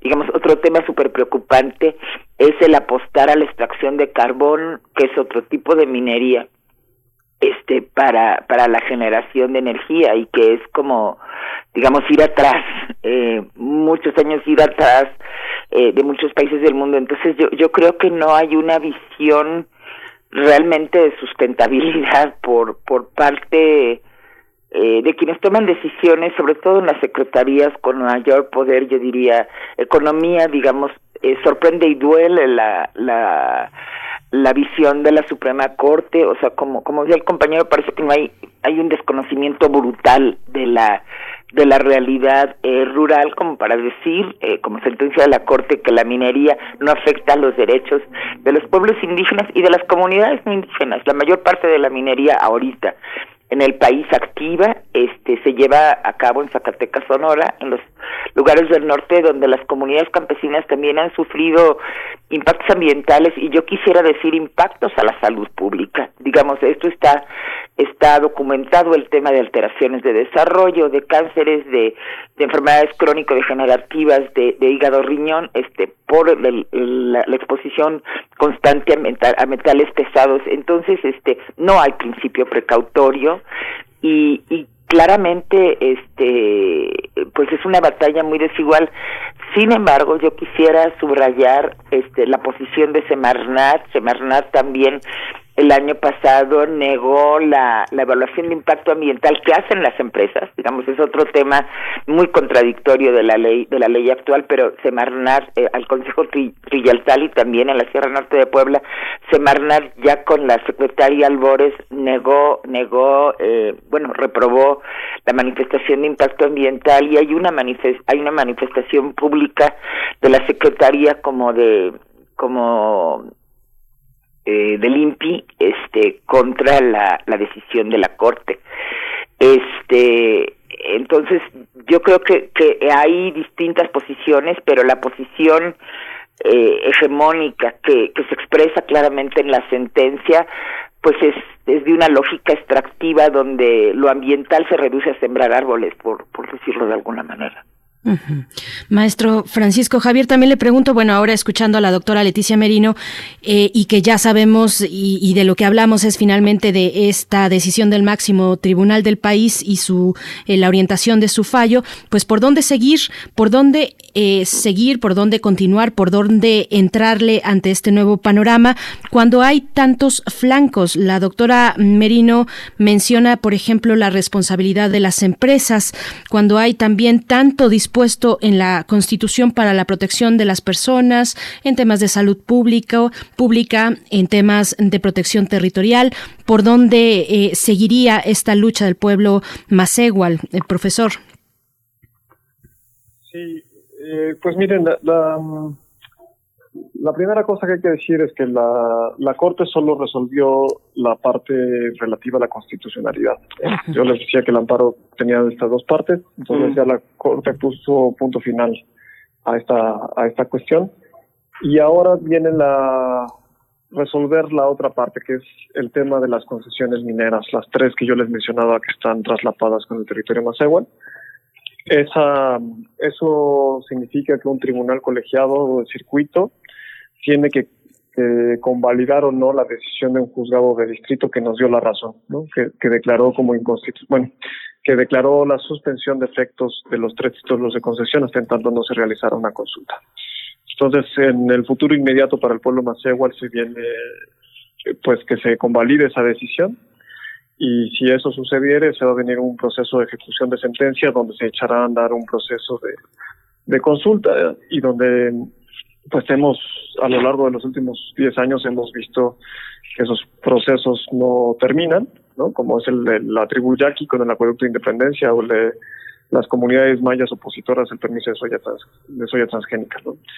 Eh, y, y eso me lleva a, decir esto, que para nosotros es muy claro que tanto en la administración pasada federal como en esta, no hay eh, una voluntad real de tomarse en serio los derechos de los pueblos indígenas y de las comunidades campesinas afromexicanas. Hay, hay esta voluntad de seguir imponiendo proyectos y eso es una, eso es una pena. Eh, también aquí el Consejo Macehual en conjunto con el SEMDA estamos eh, pensando las estrategias a seguir en el ámbito internacional. Es, muy importante para nosotros que el asunto y la pues mala decisión de la Corte sea expuesta y discutida a, nivel internacional. Eh, pensamos que porque pensamos que la decisión evidentemente constituye un paso atrás eh, dirían no representa varios años atrás esa decisión eh, y por tanto creo que también a nosotros ahora lo que nos toca y, hemos estado moviéndonos es hacer una reflexión colectiva con los otros pueblos que están en estas luchas porque claro, al, no resolver el, problema de fondo de la Corte y al dejar pasar esta oportunidad histórica, y recalco la oportunidad histórica, eh, lo que va a seguir pasando es que los tribunales federales se van a seguir llenando de amparos presentados por, por comunidades indígenas y campesinas que salen de la defensa de lo suyo. Y entonces lo que va a pasar en el mediano y corto plazo es que los tribunales van a tener que ir resolviendo caso por caso por caso. ¿no? Y eso pues es una absoluta pena. Eh, entonces nosotros les decía, estamos pensando en, esta, en estos caminos internacionales, estamos pensando, eh, permítanme tomar eh, pues la lección aprendida de la lucha feminista, que, que es la ley minera se tiene que caer hoy o se tiene que caer mañana, pero no puede mantenerse, es abiertamente inconstitucional. Eh, hay una obligación del, del constituyente mexicano eh, a partir de, yo diría que a partir de la, desde firma de los acuerdos de San Andrés, de revisar todo el marco jurídico mexicano. ¿no? Ya la, la doctora Merino hacía énfasis en el tema de la, de la ley de agua, pero hay otras leyes, ¿no? O sea, está el tema de la ley de hidrocarburos, está la ley del servicio eléctrico, o sea, es decir, si, si no transformamos los mecanismos por los cuales el Estado mexicano construye su legislación y no nos tomamos en serio los derechos de los pueblos indígenas, lo que seguiremos haciendo es apostar por un esquema de violencia simbólica y estructural, ¿no? Y eso, pues ni los pueblos ni la sociedad civil mexicana organizada lo queremos y por tanto la seguiremos combatiendo.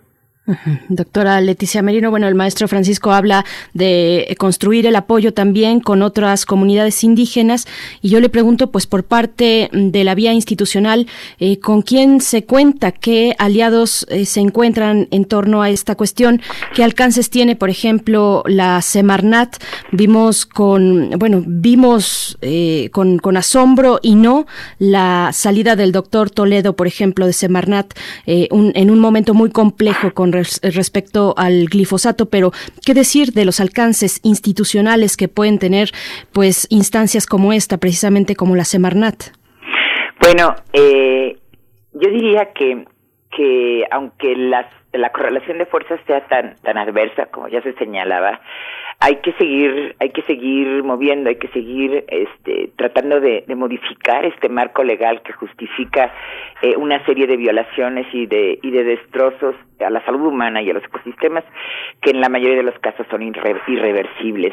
Este y yo espero eh, o, o me parece importante también apostar este ya que ya que la corte el poder judicial eh, se ha pronunciado como se ha pronunciado eh, con una sentencia que además sienta precedentes gravísimos pues apostar eh, a, construir alianzas con el legislativo eh, con el Senado, con el Congreso, eh, para promover eh, los cambios, en este caso a la ley minera, también está, eh, repito, el proceso muy importante, muy ciudadanizado de, de propuestas de cambios a la ley a la ley de agua. Hay otras leyes, este, ya se decía, a mí me parece muy grave la ley de responsabilidad ambiental, que es una ley de irresponsabilidad ambiental realmente. Este, pero digamos, en el, ahorita en el tema eh, eh, minero, yo creo que, que, que otra, otro frente en el cual avanzar es es el de construir eh, propuestas junto con aliados dentro del poder eh, legislativo, digamos, y ahí todo aliado es importante. Este, yo creo que Semarnat, aunque es una secretaría con peso aparentemente menor, eh, pues ha tenido también eh, un desempeño en algunos casos importante, ya con la con la secretaria Albores quizás haya haya potencialidad de, construir una alianza.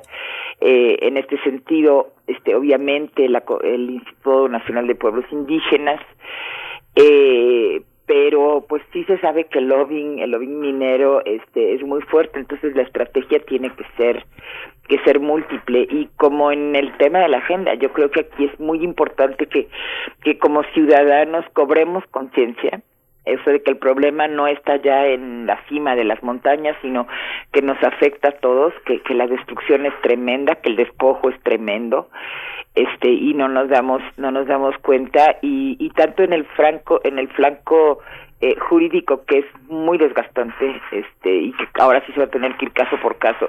Como en el legislativo que a mí me parece puede haber una ventana eh, de oportunidad eh, hay que seguir luchando. Yo invitaría al público perdón por por repetir a, a ver en la página del SUSMAI el libro electrónico Así se ve la minería en México, es realizado por colegas de distintas instituciones académicas y civiles, donde tenemos, repito, 87 fotos, una caracterización de la minería en México este y elementos para una propuesta de, cambio a la legislación. Este y, y bueno, creo que creo que nos sigue, nos toca seguir seguir empujando. Esta, esta visión eh, de doctor Esponda, doctor Martínez Esponda, es una, eh, es, un, es una visión que finalmente coloca como un, despropósito, un despilfarro, no seguir explotando la minería con una riqueza que ni siquiera en México. ¿Cómo se ha consolidado esta idea tan fuerte? ¿Quiénes son? ¿Quiénes son eh, los protagonistas de esta explotación minera? ¿Cómo está su correlación de fuerzas en el ámbito internacional? ¿Por qué son tan poderosos? ¿Por qué tienen el poder de convencer a todo un gobierno de continuar en este, en este tenor? Sí, mira, creo que es una pregunta muy buena y muy compleja, en el sentido de que no es no es un actor, sino son varios actores que, que actúan articuladamente, ¿no? Y que, y que además eh, eh, pues trabajan, se mueven desde una, una visión que tiene que ver con, con la inversión y con un paradigma de desarrollo que explota la tierra y que explota los pueblos, ¿no? Entonces yo te, la, la doctora Merino hacía ya referencia a, esta fecha emblemática de 1992 cuando se modificaron eh, muchos de los ordenamientos jurídicos de, de México, ¿no? Y que eso tuvo que ver con eh, pues con una política del Banco Mundial de facilitar y asegurar las inversiones extranjeras, ¿no? estamos hablando también de una serie de acuerdos comerciales internacionales muy importantes que que procuraron facilitar y abrirle camino a, las empresas y al sector privado eh, internacional, ¿no? Entonces lo que estamos viendo en el caso mexicano es que la buena parte de la industria no está, de la industria mitera no está en manos mexicanas, es, es capital extranjero. Estamos viendo que hay un tema importantísimo de, pues no, no generan riqueza pública, ¿no? No, no, no, pagan regalías, no, ya, también ya la doctora Medina hacía un poco en ello. Eh, y en cambio sí se llevan mucho, ¿no? La información de cartocrítica refiere, por ejemplo, eh, que el 35% del territorio nacional está concesionado. Eh, es un esquema que ha generado tal voracidad que, la discusión internacional ha llevado, por ejemplo, ya a esta necesidad de que las empresas respeten derechos humanos y, por tanto la negociación de tratados internacionales eh, que vinculen empresas con este respeto. Entonces, lo, que estamos, en, mi lectura, eh, estamos en un momento coyuntural, ¿no?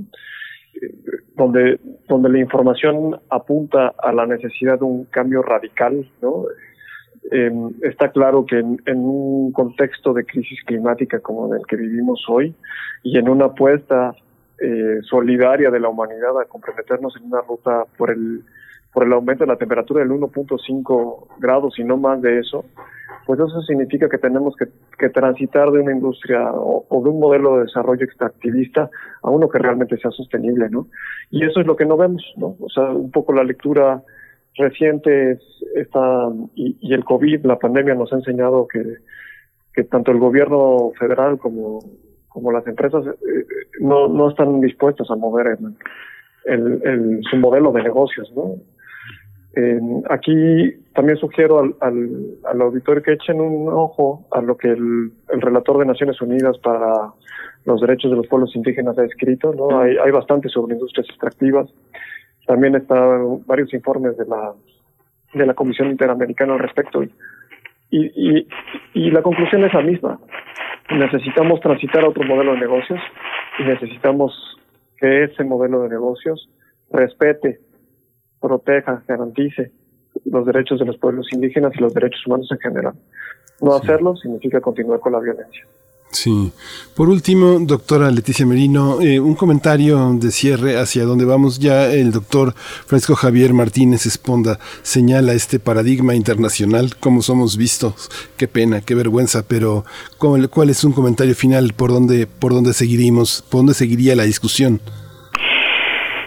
Ay, ¿qué, decir? Este, yo creo que que también la, la minería está algo algo a tener mucho en cuenta, digamos, siguiendo siguiendo con el argumento de, de la riqueza que se genera, con el tema del artículo 6 de la ley minera, eh, donde se dice que la minería es de utilidad pública y preferente sobre cualquier otra actividad.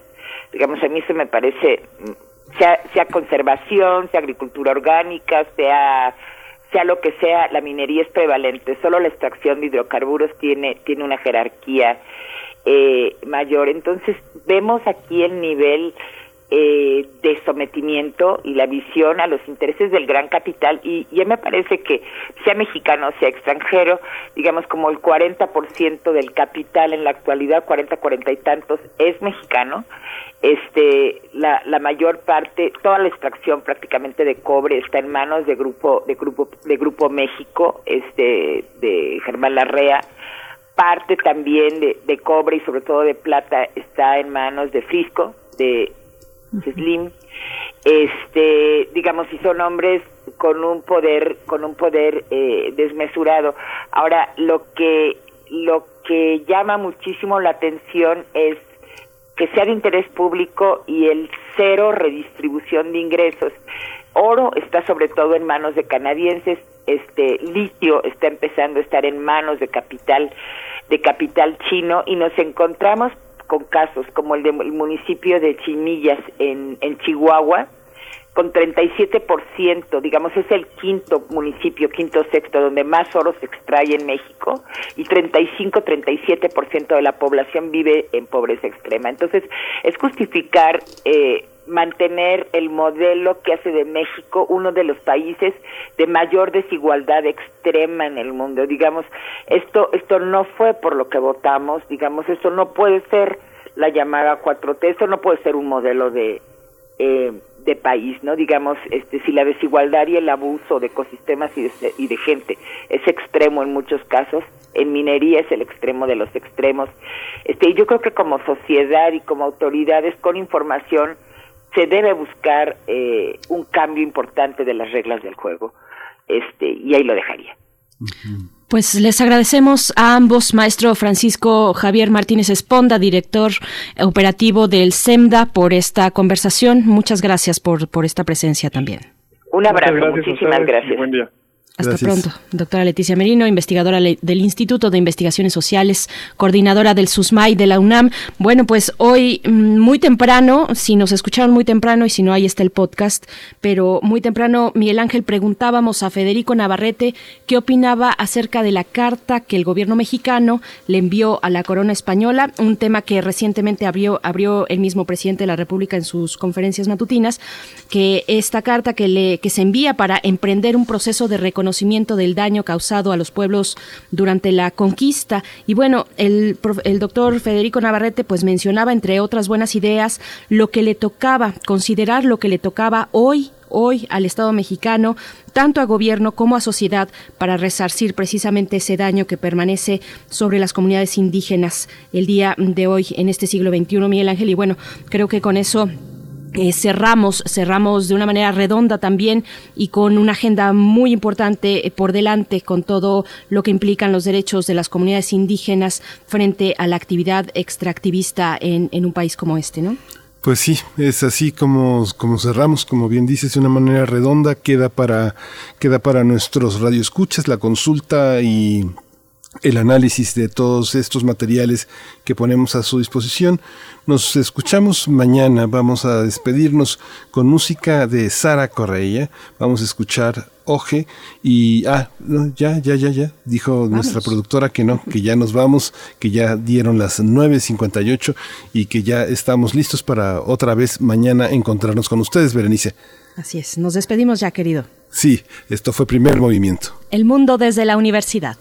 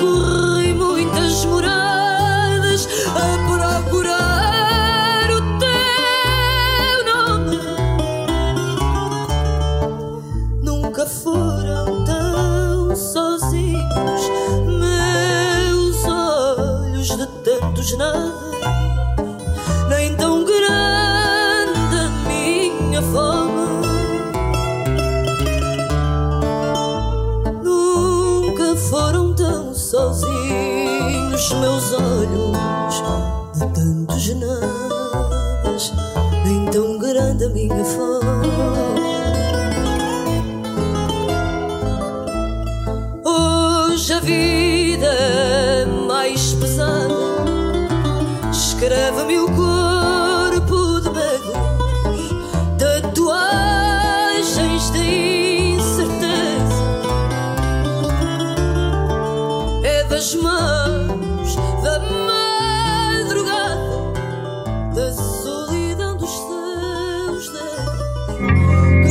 Radio UNAM presentó Primer Movimiento. El mundo desde la universidad. Con Berenice Camacho y Miguel Ángel Quemain en la conducción, Frida Saldívar y Violeta Berber, producción, Antonio Quijano y Patricia Zavala, noticias, Miriam Trejo y Rodrigo Mota, coordinadores de invitados, Tamara Quirós, redes sociales, Arturo González y Socorro Montes, operación técnica. Locución, Tessa Uribe y Juan Stack. Voluntariado, Isela Gama.